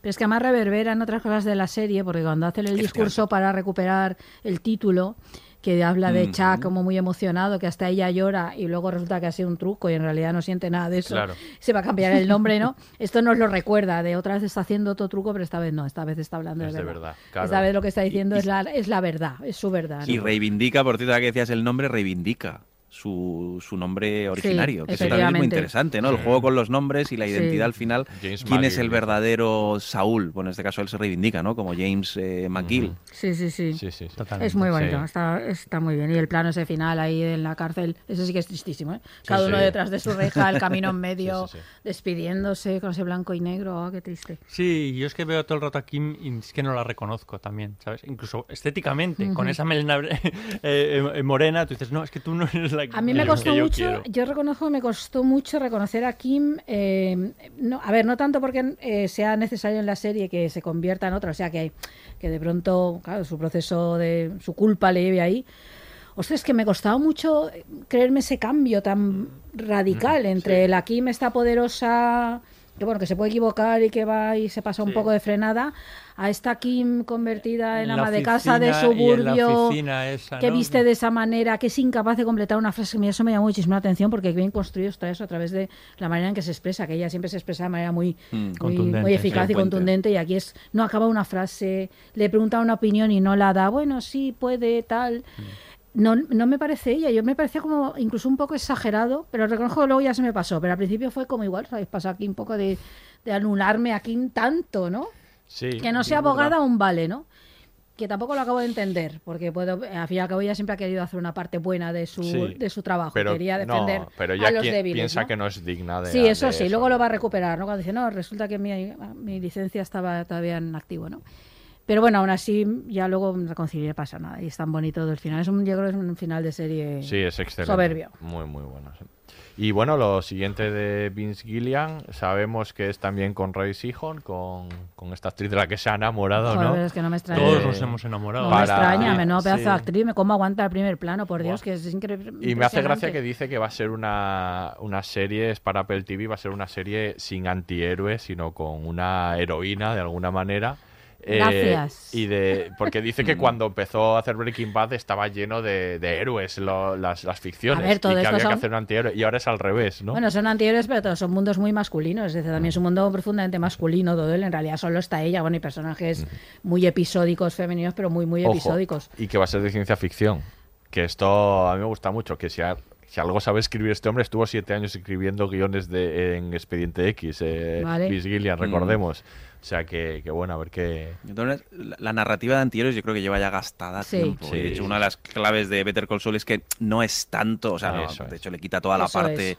eh, antiheroica de acción que caracterizaba a muchas de, las series pues tradicionales, de Los Soprano, de Wire y todo eso, pero ya hace tiempo, yo que sé, desde Ray Donovan o Mm. que, que, que aquello ya se vio que era, era algo gastado. Quizás The Americans, otro ejemplo Mm. de serie donde también se incluían nuevos eh, estereotipos, Mm. bueno, estereotipos no, eh, tipos de personajes, ¿no?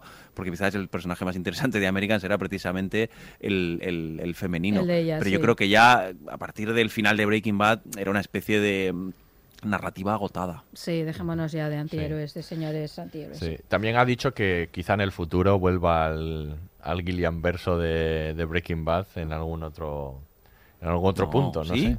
Sí, no, no lo han cerrado Yo ni si Peter hay Gold ni algún él. personaje que nos... La posibilidad, desde luego, el, el que está a tope es eh, Giancarlo Esposito, que está todo el rato diciendo que Ay, quiere no. que sea Yo el no Rise sé of Flash, si- pero Yo no sé si aguanta bueno. una serie... Bueno, no sé, también nos sorprendieron con esta. sí, Pero bueno. es verdad que esto sí. igual daba más Sí, juego no, que al no... final un- nunca es el, el qué, sino el cómo. O sea que, Efectivamente. que al final, Efectivamente. si nos lo cuentan bien. Eso es. Muy bien, pues tenemos que dejarlo aquí, aunque estaríamos hablando con Alberto sobre Breaking Bad y sobre Better Call Saul muchísimo tiempo. Alberto, muchísimas gracias por, por habernos acompañado. Y por habernos acompañado, aparte, eh, ya no solo aquí, sino en toda la transición de Breaking Bad y de y de Better Call Saul. Yo es que, te- o sea, yo, Sí. yo te descubrí gracias. eh, Yo, para mí, eh, Breaking Bad adquirió otra dimensión al leerte a ti en Diamantes en serie eh, cuando hacías esos esos eh, artículos dedicados a la serie que me parecen de verdad excepcionales. Bueno, todos sus artículos lo pues son. Ir, a- ir Sí. al blog que vale la pena. Sí, a leerlo. Para mí, bueno, para los mí fue el análisis descubrimiento soberbios. fue con, fue Yo, con yo Breaking Bad. reconozco que sobre todo en la última temporada que se escribió un artículo por episodio, yo acababa el Ah, sí, episodio e iba al, al Sí, blog sí, a, leer- a ver claro. qué había escrito. Absolutamente. Oye, os envío el jamón en cuanto salga de Vale, vale. sepáis. No esperábamos menos. Leed Alberto. Ahora y Nada, Miquel, un placer, ¿eh? La Muchas que gracias. Muchísimas gracias. Alberto. Ahora y Miquel, eh, nos vemos en el siguiente, ¿no? Pues sí. A ver de qué va a ser, ¿eh? Hay muchas, hay muchas cosas de fantasía por ahí. No hay Yo- muchas series, ¿no? No sé qué No, está hablando, no, ¿no? no. No, no, hay, no hay series de las que está hablando de las que mogollón, No, hay no. casi ninguna, ¿no? No. Muy bien, pues aquí se despide el Laboratorio de Investigación de Series y ya sabéis, it's all good, man. Hasta la próxima. Laboratorio de Investigación de Series, un podcast de David Brieva, Aurea Ortiz y Miquel Labastida. Producción ejecutiva, Eugenio Viñas. Todos los episodios y contenidos adicionales en podiumpodcast.com y en nuestra aplicación disponible para dispositivos iOS y Android.